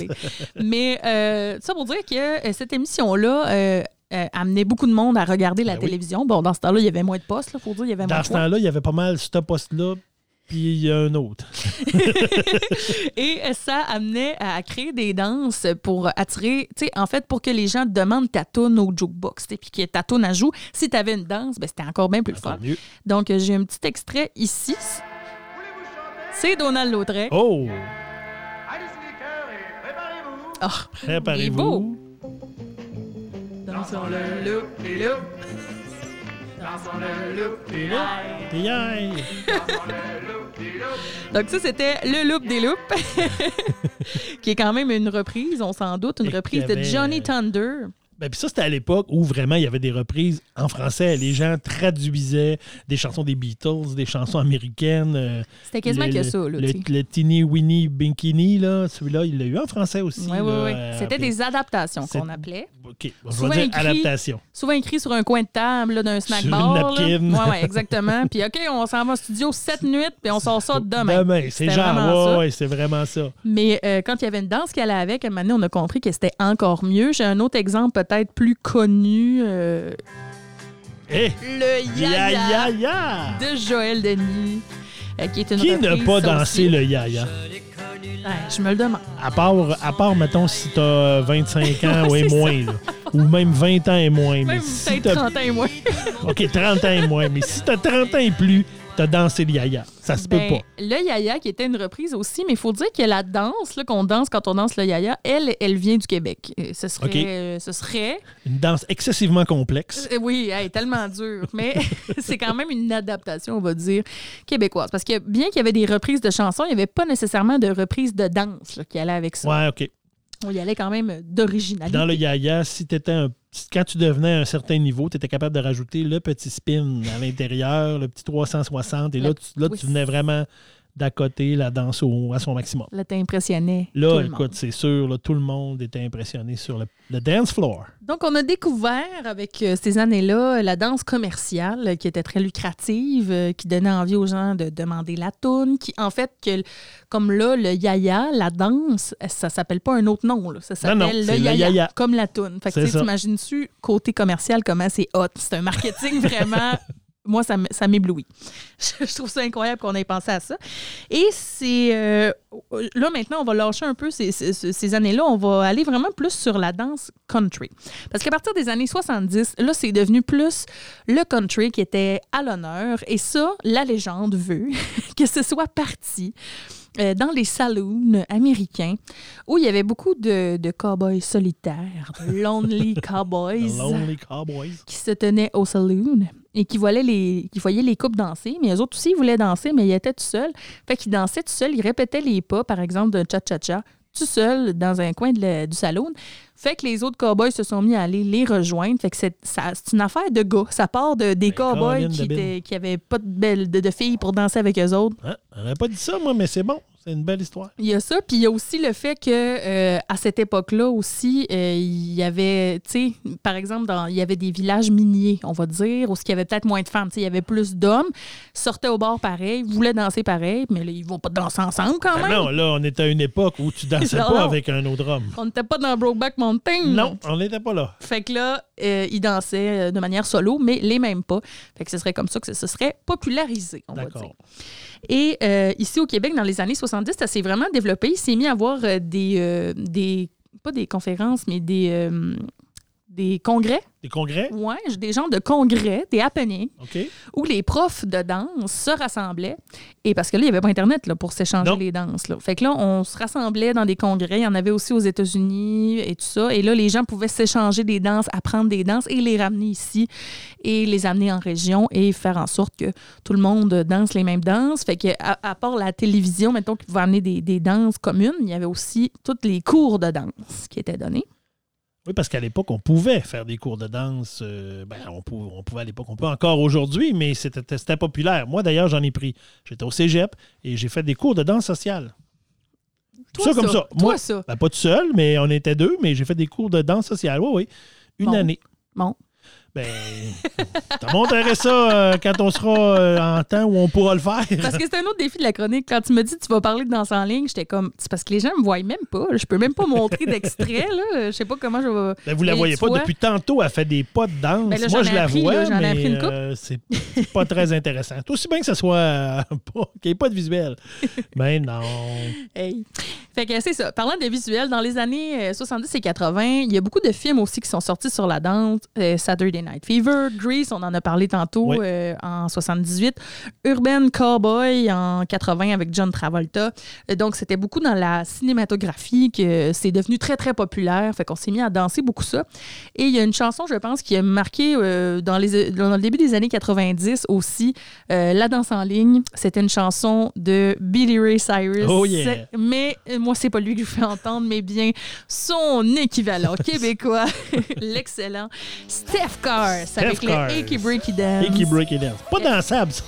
Hey, Hey, c'est dur. compliqué, ça. C'est difficile. Pour vrai, là, j'ai trouvé- nom, oui. Un vieil extrait sur YouTube de sa VHS qui nous apprend à danser le Achy Breaky Dance. Là. Puis Je pense qu'il y avait comme un genre de poster avec les pas, ça se peut-tu? Oui, Il y avait dans comme- le livret. dans le livret, là, il y avait comme les pas. Oui, Hey, il y avait ça. C'est pas dansable, c'est vraiment dur. C'est difficile. Pour vrai, il y a, il y a une diffi- il y a un niveau de difficulté. Il y a un autre extrait où il essayait de l'apprendre euh, au VJ à Musique Plus. là. C'était c'était un désastre, le gars. Il était pas capable, en tout. Il avait les hanches coulées dans le béton. Mais euh, moi, j'ai jamais été capable de danser ça, en tout cas. Mais euh, il y a quand même eu un mouvement. Puis un peu dans les mêmes années, il y a une autre tune aussi pas dansable là, qui est devenue très populaire. Hey! Ah mon Dieu, ils jouent les deux en même temps. Mon Dieu! Une amateur. Bon, voilà. Oh yeah! Ben ça, c'est parce que c'est excessivement cardio aussi en même temps, Ça, ça, tape ses nerfs aussi, cette Ouais, chanson-là. Ça, c'est plus cardio, hein. Mais là, déjà là, moi, j'avais en tête la danse, le super cardio, là, où qu'on saute un peu sur Ben, place. Il y en a une là, qui s'appelle genre, euh, je, je- je sais pas si c'est Midnight Sun- Sunshine ou le Sunshine quelque chose. Là. Hey, ça, ça. Non, non, je te- à un moment donné, on, je te montrerai ça. Ben, je la sais pas, là, mais euh, on trouvera une vidéo. Il y a que- le- dans un party, moi, quand on est dans les parties, souvent au travail, il y a tout le temps quelqu'un qui demandait ça vers la fin de la Oui, veillée. OK, non, mais je le sais, Hey, puis ça quoi? swing en tabarnouche. Oui, puis ça Mais va de a- plus en plus vite, je pense. Ça va toujours de plus en plus Ouais. vite. Puis finalement, tu te ramasses que quand ça décolle, il y a à peu près 3-4 personnes. Il y a à peu près 5-6 personnes qui commencent, puis 2 qui la finissent. Oui, oui je, je sais de quoi tu parles. Ben, il me semble qu'il y a Sunshine là-dedans, au Midnight quelque chose. Mais c'est une autre affaire, ça, euh, les versions des danses. Parce que là, Cotton Eye Joe, OK, j'étais allée faire une recherche, il y avait à peu près euh, 22 vidéos différents, de danses différentes, selon le pays, selon la région, selon le, ton niveau là, à laquelle Ben, tu es J'imagine rendu que dans les la gens danse en ligne. l'adaptent. là, Ils ont Ben. J'imagine. Mais euh, ce qui est cool aussi, puis ce que j'ai découvert, c'est que de nos jours, là, dans l'ère moderne, euh, les danses en ligne, euh, il y en a plein gratuits sur Internet. Fait que, c'est un peu ça, on va dire, la, la mondialisation, j'imagine. oui.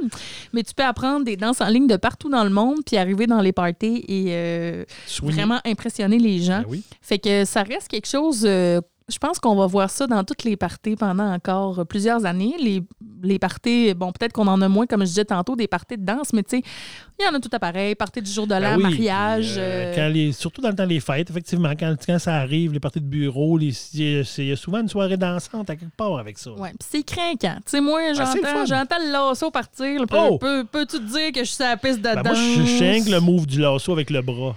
Voyons. moi, j'aime ça. Moi, j'y vais, puis je danse d'autres choses. Hey, gars, je viens, je viens qu'entendre ça, là, je suis prête, je suis prête, check-moi. Check-moi, je me prépare, Hey, je je te me mets en check. position.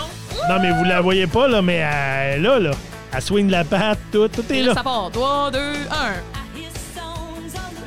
Bon, imaginez-moi. Ben, écoute, puis ça, j'ai vu euh, récemment, euh, c'est-tu cet automne ou ce printemps, en tout cas, je sais pas trop, dans, euh, en direct de l'univers, l'émission en direct de l'univers, il y a eu l'émission de Guylaine Tanguay, qui est une, une chanteuse country qui vient de Gérardville, ici pas loin, sûr, ben et qui a beaucoup de familles ici. Et ils ont fait, parce que dans sa famille, elle, elle racontait que ça, le lasso, c'est une danse qui est qui, qui se danse dans tous les parties, puis elles savent tout, etc. Mais ils ont fait venir la madame qui chante. Moi, j'ai fait comme, My God, il y a une vraie madame qui chante. La vraie Colin Carter C'était était là? la vraie. Elle est venue chanter ça. Et pendant ce moment-là, genre la famille de Guylaine Tanguay, toutes des gens d'ici que je connais, ou en tout cas plusieurs que je connais, sont arrivés, sur la- sont arrivés sur la scène, sur le stage, puis ils se sont mis à danser le lasso. Je trouvais ça super cool. hot. Mais je trouvais ça hot parce que euh, elle était là. Moi, J'étais comme, Colin, vraie. c'est elle, la vraie. Je la voyais, la son- vraie son chanteuse. seul hit, probablement. Probablement, ou, ou en tout cas, si c'est les, les autres, on les euh, connaît pas. ça. Moi, j'ai jamais appris le bout de la fin. Là. Je fais tout le temps semblant. À ce bout-là, là, je fais semblant, je fais quelques Ah, steps moi, puis là, je fais, hop, le monde tourne là, ok, je tourne là.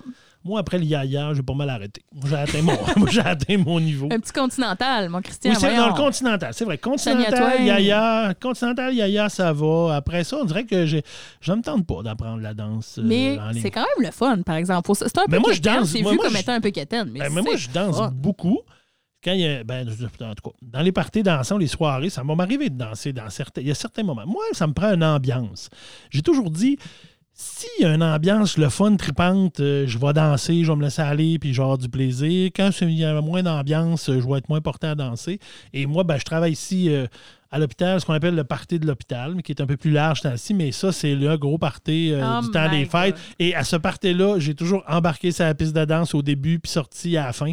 C'est à peu près la seule place que je dansais non-stop de même. Mais ça va donc bien nous manquer. Mais euh, ça nous manque déjà.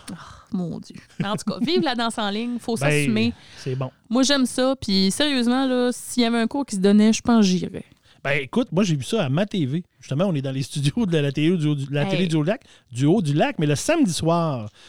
Ça s'appelle, je pense, Suivez le rythme Ah. ou quelque chose comme ça, mais il y a une émission, euh, genre à 8h30, où il y a une madame puis qui nous montre euh, des danses de ligne. Écoute, ma fille en a fait une dans le salon l'autre fois chez nous. Mais tu seul dans le salon? Ah ouais, mais crime, pourquoi Ben pas? écoute, elle était dans le salon, puis elle a appris ça, puis elle trouvait ça bien swell. On la salue. On la salue une deuxième fois. Hey, euh, ça conclut ma chronique. Hey, ben, écoute, je- content? Je trouve que tu as bien relevé le, le Ouais. défi de, de, de- de la danse en ligne. Je trouve ça vraiment intéressant de voir ça.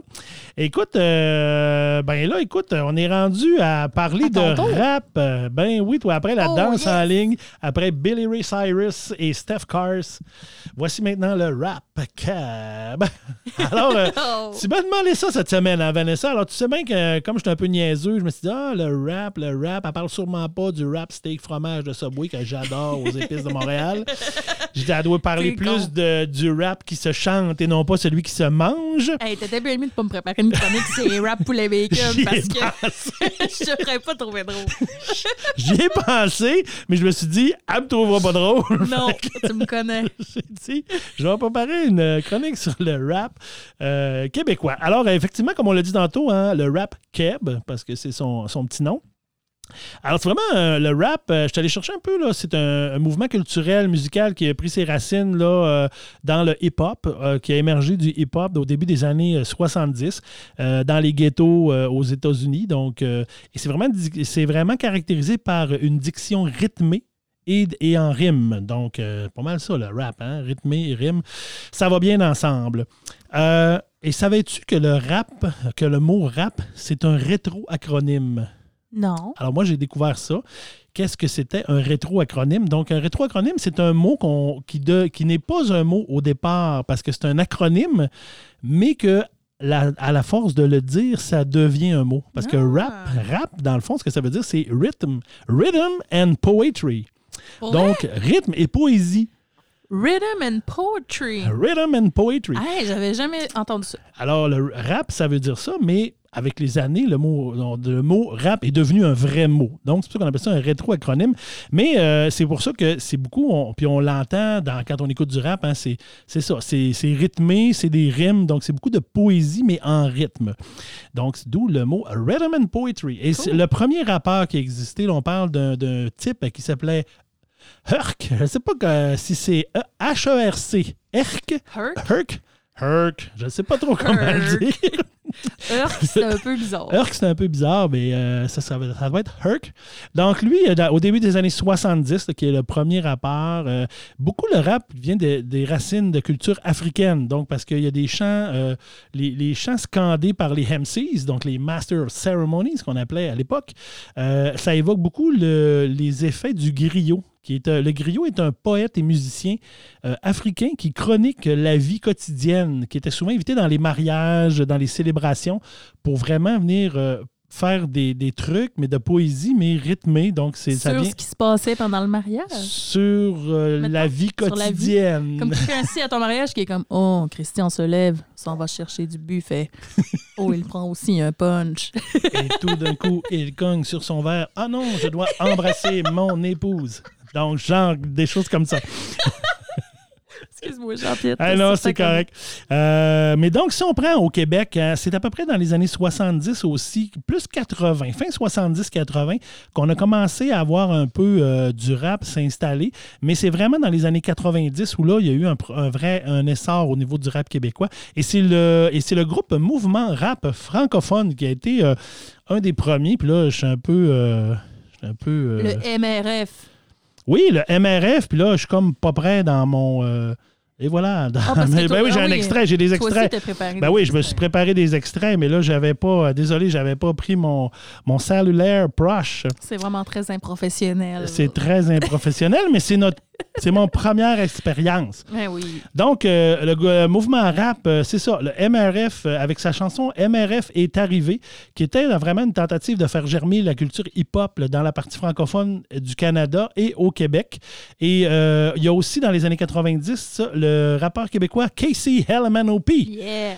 Qui a connu un succès commercial là, quand même avec euh, sa chanson Ta gueule, ta gueule, Vis ta vie, puis reste reste en vie. Ah mon Dieu, oui. Hey, ça. Alors, hey, on écoute ça un peu là, du euh, mouvement rap francophone. MRF est arrivé, ça décolle de même. Je peux pas.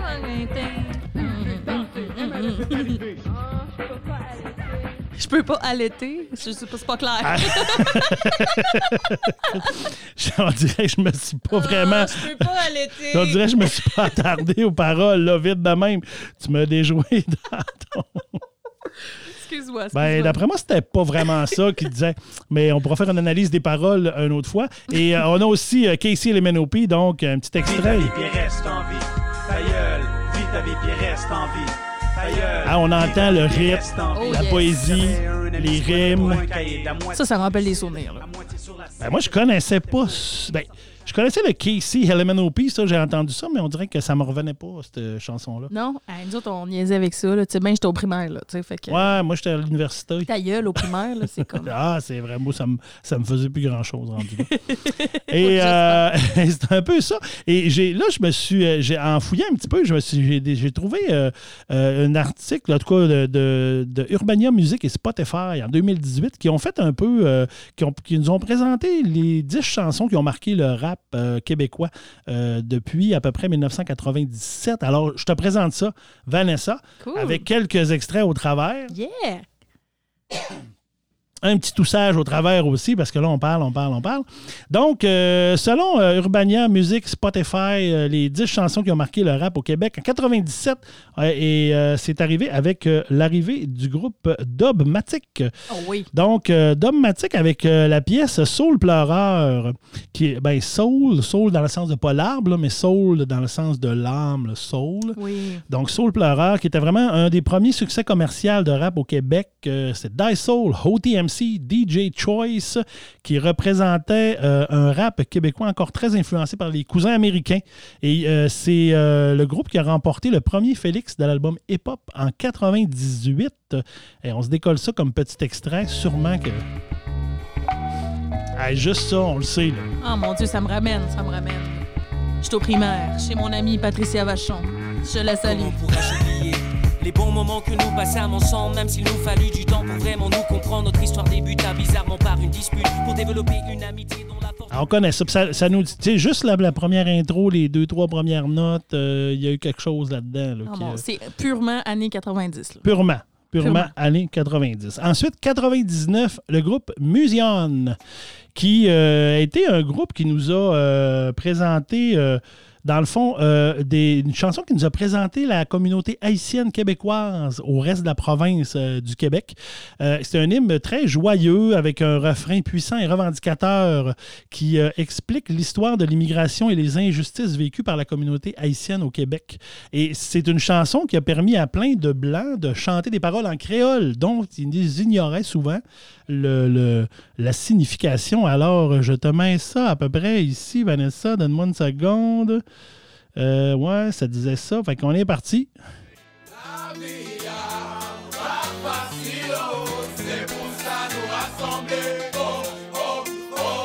Alors, c'est vraiment créole.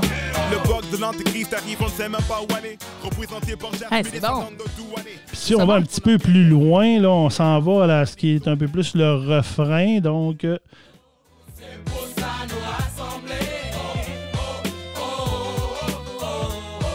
Ah, c'est bon. J'aime ça. J'aime ça, puis ça amène aussi un, côté du rap. On va souvent découvrir justement des cultures, puis des mots un peu de, slang, euh, des, des, mots de la rue, si tu veux, ben oui. dans des langues différentes. Ben, c'est un peu ça hein, qu'on fait euh, au niveau du, euh, du rap. C'est beaucoup euh, la musique de la rue, c'est beaucoup les, les, jeunes, le slang, etc. On va le voir un petit peu plus loin. Et 2000, on continue ça avec Le Connaisseur qui fait une chanson qui s'appelle Sur le Corner. Sur le Corner, donc, qui est le premier single de, de la mythique compilation Montréalité. Euh, qui a aidé vraiment à nous présenter le rap de la rue de Montréal à cette époque-là. Puis c'est vraiment un clip qui est rentré là, vraiment euh, de street rap, qui est rentré là, comme pour la première fois en boucle et en rotation sur Musique Plus. Et euh, je vous fais écouter ça un petit peu. Ça ressemblait à quoi? Ça ressemblait à ça.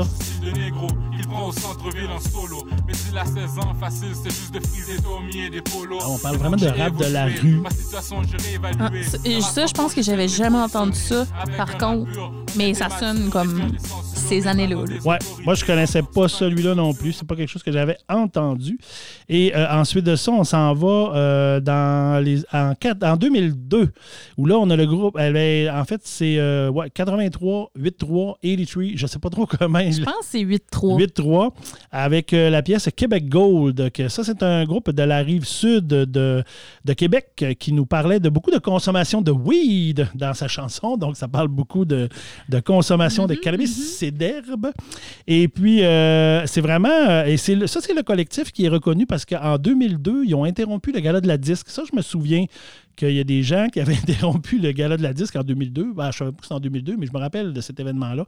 Euh, pour que la catégorie hip-hop, dans le fond, soit euh, mise dans le, le, gala télédiffusé et non pas dans le gala hors d'onde qu'on appelait. Et puis, euh, ça, a, ça, ça a pris 15 ans avant que ça se réalise. Donc, on parle plus de 2017 où c'est arrivé, mais ça a fini par arriver. Alors, Québec Gold, qui ressemble un peu à ça.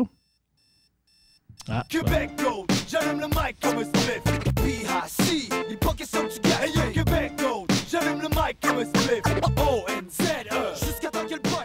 C'est qu'on change un peu de, de, de, la rue de tantôt, le style plus tantôt était plus sombre un peu. Là, c'est comme un peu plus plus joyeux, je trouve, même si peut-être, je sais pas, j'ai pas analysé les paroles. Ben, euh, le, le weed, c'est quand même aussi un thème qui revient souvent dans la C'est- musique rap. ben, il y a beaucoup dans la musique rap de consommation, violence aussi quand on parle de street rap, le gangster rap. Donc, il y a- il y, a beaucoup de violence aussi qui est, qui est un peu euh, dans ça aussi. Ensuite, 2006, Manu Militari, donc avec euh, Voix de fin.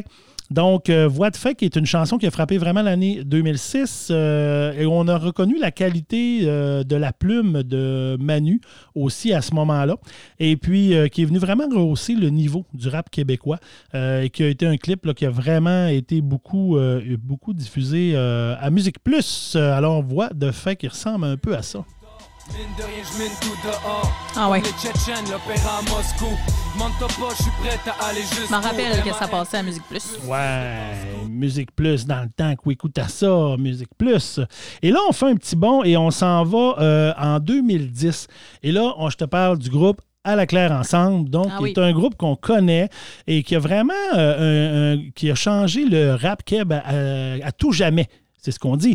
Euh, à la claire ensemble, qui est né du collectif Mauvaise Herbe, dans le fond, qui a euh, fait un album qui s'appelle 499, donc qui ravive la flamme un peu plus du euh, mouvement, du mouvement rap, qui commençait à s'essouffler un peu. Il y a des beats un peu déjantés de Ken Lo, Vlooper et Marsh. Alors, et ça a vraiment sorti, c'est vraiment le début d'une nouvelle ère qui, du rap au Québec. Et on écoute ça avec leur pièce qui s'appelait à ce moment-là Fuzzy Foss. Euh, Gros boss, yo, fini si oui, semi-groupie, t'as des guidis, guidis, boss pas trop, c'est moi qui écris les vois, le rythme est différent, le beat est différent un peu. Ouais, ouais, ouais, il y a quelque chose de, de plus. On rentre plus dans le rap un peu plus moderne. Oui, ouais, on ressent vraiment quelque chose de, de- de peu plus moderne dans celui-là par rapport aux autres. Et puis, tu sais, à la claire ensemble, on a beaucoup de hits, là, mais euh, c'est ça que c'était, euh, qu'on connaît. Euh, mettre du respect dans ton bac depuis euh, pas longtemps. Ouais. Récemment, là, il y avait une toune sur euh, vraiment qui Ben, faisait À la claire ensemble, si je me trompe pas, c'est ce qui a commencé à rendre le rap plus accessible, un peu peut-être plus grand public. un peu plus que un peu plus de tunes qu'on entend. euh, c'est ça, plus accessible, je pense que c'est le mot. Et ensuite, je m'en vais en 2012.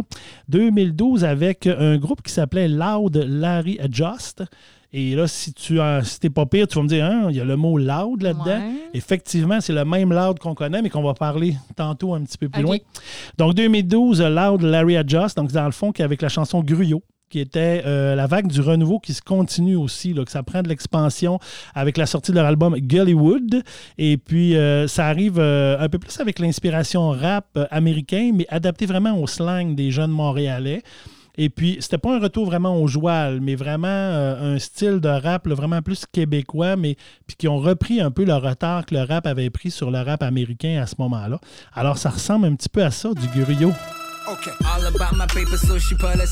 pas. Ah, on est- Un peu techno. Oui, c'est ça, c'est ça. Ben, un peu à la claire ensemble, tantôt, je trouve qu'il y avait un peu de techno. Il y avait des, des ébauches de quelque chose qui ressemble à du techno. Excellent. Donc, Loud Larry Adjust. Et là, on s'en va vers 2016 avec un, un rapper qui s'appelle Enima avec la chanson euh, Blow featuring LKT, THA Goon and White. J'adore dire les noms des rappeurs. Et que Un ça te jour- va bien. un jour, il faudra faire une chronique sur qu'est-ce que ça veut dire, tous ces noms-là. Il, doit- il y a sûrement une signification. Et euh, là, c'est vraiment un éclat euh, au, au nouveau, euh, un éclat au grand jour du, nouveau street rap au Québec.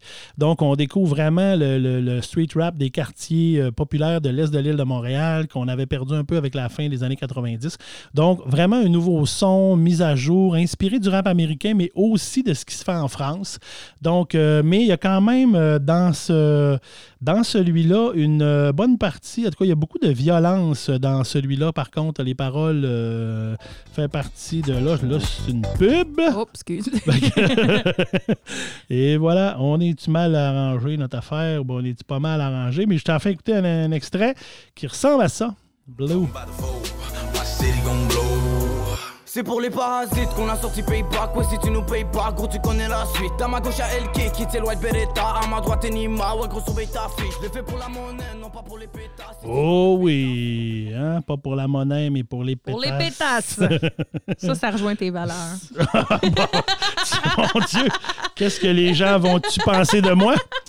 Et euh, ça se trouve drôle en plus. MC Christian. MC Christian. T'as-tu trouvé un nom de rappeur en faisant ta chronique? Non, j'ai pas, j'ai pas poussé la- la- l'audace jusque-là. 2017, donc là, on s'en vient euh, 2017 avec deux euh, rappeurs, en fait, qui ont marqué euh, l'année 2017 et deux qu'on connaît encore un petit peu plus. C'est vraiment un peu, plus, un peu plus proche de nous. Donc, on a parlé tantôt de Loud. Oui. Donc, Loud avec 56K, 56K. euh, qui était, euh, dans le fond, vraiment fraîchement sorti de son aventure avec Loud Larry Adjust. Euh, donc, euh, il a vraiment sorti un nouvel EP qui s'appelle New Phone.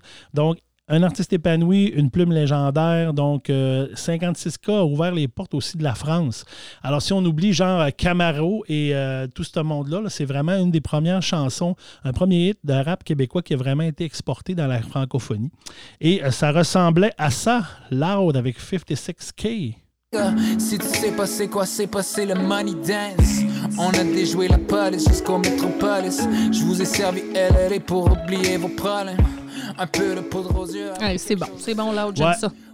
C'est plus, euh, c'est plus smooth aussi un peu que. Mais lui aussi, euh, c'est un gars qui nous a amené ça plus euh, grand public, genre Oui. euh, on va jouer ça à la radio souvent, Loud. euh, et on sait quoi son gros succès? Toutes les femmes savent danser. C'est ça, oui. Qui a Celui-là. joué, je- qui a ben oui, tourné c'est ça. euh, incroyablement. Et euh, mon petit dernier pour finir ce, ce- ce top 10 de chansons pour l'histoire, ben, c'est Fouki. Donc, euh, Fouki, un nom qu'on connaît aussi, euh, qui est vraiment sur toutes les lèvres de la jeunesse québécoise, donc, euh, et qui est accompagné, lui, avec le beatmaker qui s'appelle Quiet Mike. Et euh, vraiment, euh, dans la chanson Gaillé, donc, qui est un de ces, euh, une chanson marquante et qui a un rythme de guitare hypnotisant et efficace, qui nous reste dans la tête. Oui, là, ça parle beaucoup de consommation. Ouais, là aussi, hein? Oui.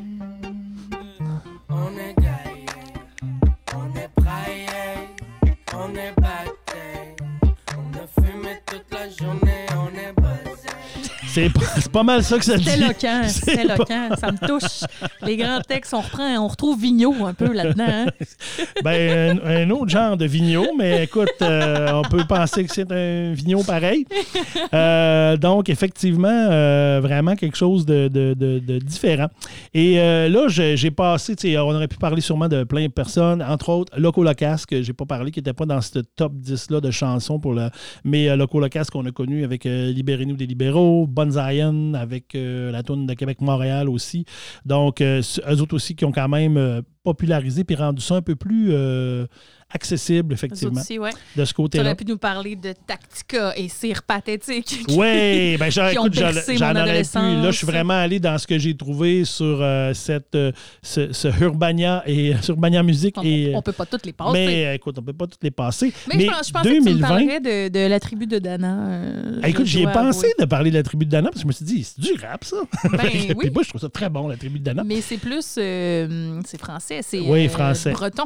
Breton, euh, c'est ça. C'est la tribu de Dana, ces choses-là qui chantent ça. Euh, je m'en rappelle plus, là, mais on va le dire. Là, euh, Mano. Voyons. Mano, Ah, oui. voyons, voyons, on était bien on était bien Hey, pas là, crime, je l'avais plus là, mais oui, mais oui, Mano. Mais je pourrais te parler aussi quand même que euh, dans un article que j'ai lu aussi, euh, 2020, là, on surveillait des nouveaux rappeurs quand même. Shriz, Shriz, Frankie Fade, après ça, Back, Back X Wash, ben, c'est ça. Back X Wash. Watch. Mais comme t'essayes, t'es ouvert. à Ben cette oui, je suis ouvert à ça, mais euh, Da- d'ailleurs. Dawa Mafia et euh, David Campana. Donc, c'est à surveiller. Euh, je ferai, j'ai pas d'extrait, mais c'est à surveiller pour les, noms pour. oui, pour les prochaines années. Mais je ne pouvais pas finir ma chronique, Vanessa, sans te parler de mon top 3 personnel à moi, de euh, rap keb et de chansons québécoises, parce que, Ah. bon, euh, je trouve qu'on a parlé beaucoup de gens, on a parlé d'affaires, mais moi, je trouve qu'il manque euh, quelque chose dans ce rap-là et dans cette liste-là. Et je me dis, il y, a des- il y a des gens et des pionniers du rap que s'ils n'avaient pas été là, on ne serait pas rendu à Loud, Fouki et compagnie ces temps-ci. ben. Et euh, je te fais mon top, mon, mon trop, mon top 3. Donc, mon top 3 euh, de ça. Et euh, je, te commence ça avec euh, les années. Écoute, en 1983. euh, notre grand poète national à cette époque-là qui s'appelle Lucien Franqueur. Ah. Et Oh Lucien. Franqueur qui nous a fait le rap à belé. Alors, on y va avec ça. Le rap à quoi? Le rap à belé. Le rap à Ah, belly. t'as bien raison. Ça, c'est le vrai Non, non, premier ça, rap ça, là, euh, je veux dire, euh, tu peux pas parler de rap, pas parler du rap à belly. Impossible. C'est quelque chose. Euh, écoute, mon top 2, mon, mon deuxième sur mon top 3, euh, ma chanson marquante pour moi dans ma vie, un rap euh, qui, qui a marqué mon adolescence et euh, une période de ma vie. Et euh, évidemment, je parle d'une pièce qui a été écrite en 86. Et vraiment, j'étais en plein cœur de mon adolescence, donc j'avais euh, 16 ans à l'époque et c'est un de mes groupes préférés. Alors, ce sera pas long, je vais préparer mon extrait. Il y avait une pub. Donc, écoute, je te fais écouter ça et on parle évidemment euh, de mon groupe préféré qui s'appelle RBO Ah, avec ben là, Saran Rap. Oh, yes, sir. Rappelle-moi donc, rappelle-moi donc, c'est quoi? Rappelle-moi, rappelle-moi. Rappelle-moi donc, rappelle-moi donc. Ton swing and wing dedans. Oh, swing it, wing it on. Ah, classique, écoute, un ça c'est un classique. classique. Alors c'est, euh, c'était mon numéro 2 et mon top 1 euh, Vanessa, je m'en voudrais de ne pas euh, de ne pas te parler de rap euh, et de ne pas te parler d'un d'un grand chanteur, d'un grand chanteur qui, euh, quelque part, euh, a fait une tourne de rap dans sa vie. Et là, je, je suis en train de placer mon extrait pour être sûr d'arriver pas pire. Et euh, je te parle en 1998 d'un artiste peu connu pour son rap, mais plutôt pour ses autres genres de chansons, qui s'appelle Daniel Lavoie. Oui. Est-ce que tu sais qu'on a déjà eu un pape du rap? Le pape du Le rap, pape certain. du rap, donc de le Daniel. Lavoie.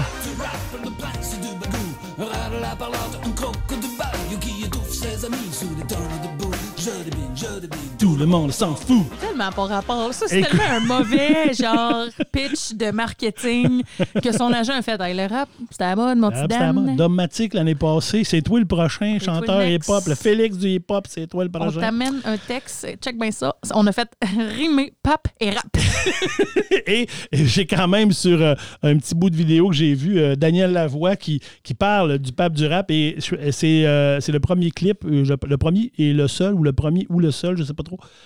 mais le premier clip qu'il a réalisé et il était très fier de dire que c'était sa meilleure réalisation de clip euh, avec un clip qui est un peu étrange. C'est quoi le clip? Ah, écoute, il arrive dans un bureau, on se dirait qu'on est dans les années 50, 60. Il arrive dans un bureau habillé en rap. Il danse pas très bien, le funky rap. euh, il y a du monde. Ouais, c'est en noir et blanc. C'est en noir et blanc. Euh, écoute, c'est. Euh, une grosse calotte. là. une grosse calotte, Des un- lunettes. puis un- des lunettes, puis un gros, le, le classique, là, la chaîne de Bessic dans le cou en or. Tellement sketch. C'est vraiment un sketch. Tellement gênant. C'est tellement un Je sketch. sais pas s'il a fait encore en show. Hey! Ben, écoute, moi, j'ai déjà chanté avec Daniel Lavoie. Je te raconterai ça une autre fois, puis on l'a pas, Ah. on l'a pas fait. Mais ça, c'est une autre Ah histoire. oui, dans- avec la chorale. Avec le Grand Cœur, dans lequel Oui. j'ai participé il y a longtemps, on a fait un spectacle qui s'appelait Daniel Lavoie et le Grand Cœur.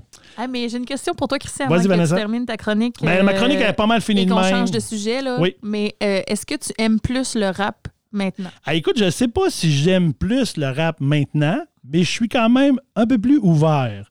Ah, Au ben, rap. C'est bon, c'est bon. Ouais. Fait que Mais c'est pas ça, tous les sujets, c'est pas tous les sujets qui viennent m'accrocher dans le rap. Donc, euh, Mais non, c'est sûr. ça me rejoint pas nécessairement dans tous les sujets. Alors, si ça a un bon beat, puis que souvent, je vais aimer ça. Parce que moi, j'aime le beat, la musique. Mais merci de t'être prêté au Ben jeu. écoute, euh, euh, ça m'a fait plaisir. J'ai vra- vraiment aimé préparer ça. J'ai trouvé, euh, j'ai trouvé ça vraiment le fun. Ah, c'est le fun, hein? J'ai trouvé ça le fun de préparer zone ça. de confort. Ben écoute, euh, ça, ça terminerait notre premier Eh, épisode et de Colin, ça, s'est bien, ça a bien été? Ça a super bien été. On, On a bien fait ça. un- une heure et demie de matériel. Euh, Colin on a bien fait ça. ben, je pense que oui. Puis euh, j'ai vraiment, j'ai vraiment aimé ça. J'ai déjà hâte de recommencer. Et puis ça va être comme ça à tous nos épisodes. Dans le fond, on va se trouver un thème, on va se donner des défis. Il y aura peut-être d'autres choses aussi. On, on est en train de peaufiner notre concept. On est en train de penser à. Peut-être qu'on aura des personnages qui seront là éventuellement. Peut-être des petits sketchs. Peut-être des sketchs. Et éventuellement, quand la situation nous le permettra, on aura peut-être des invités aussi. Mais là, Oui. présentement, c'est plus difficile avec les mesures. Mais quand ça ira mieux, ben, possiblement qu'il y aura des invités aussi dans notre Absolument. discussion naïve. Ce serait vraiment trippant. En tout cas, ben merci. J'ai vraiment aimé ça. Puis euh, je vous invite, euh, les gens, si vous avez aimé ça, si vous avez envie de nous parler de différents sujets, si vous voulez nous proposer des thèmes ou des idées de chroniques, allez voir nos médias sociaux. On a une page Facebook, euh, entre autres. Donc, euh, allez voir ça. Écrivez-nous. On veut vous entendre. Puis on veut savoir si vous avez écouté notre premier épisode, si vous avez Écoute. aimé ça, si vous avez des suggestions. Oui, on veut tout entendre, on veut savoir euh, si vous avez aimé ça, pas aimé ça. Dites-nous les toutes, on va s'ajuster, puis on va regarder ça, puis on va suivre ça. Absolument. Puis entre-temps, ben écoute, on se dit Vanessa à la prochaine, puis on est ben, on a bien hâte de se retrouver à notre prochaine.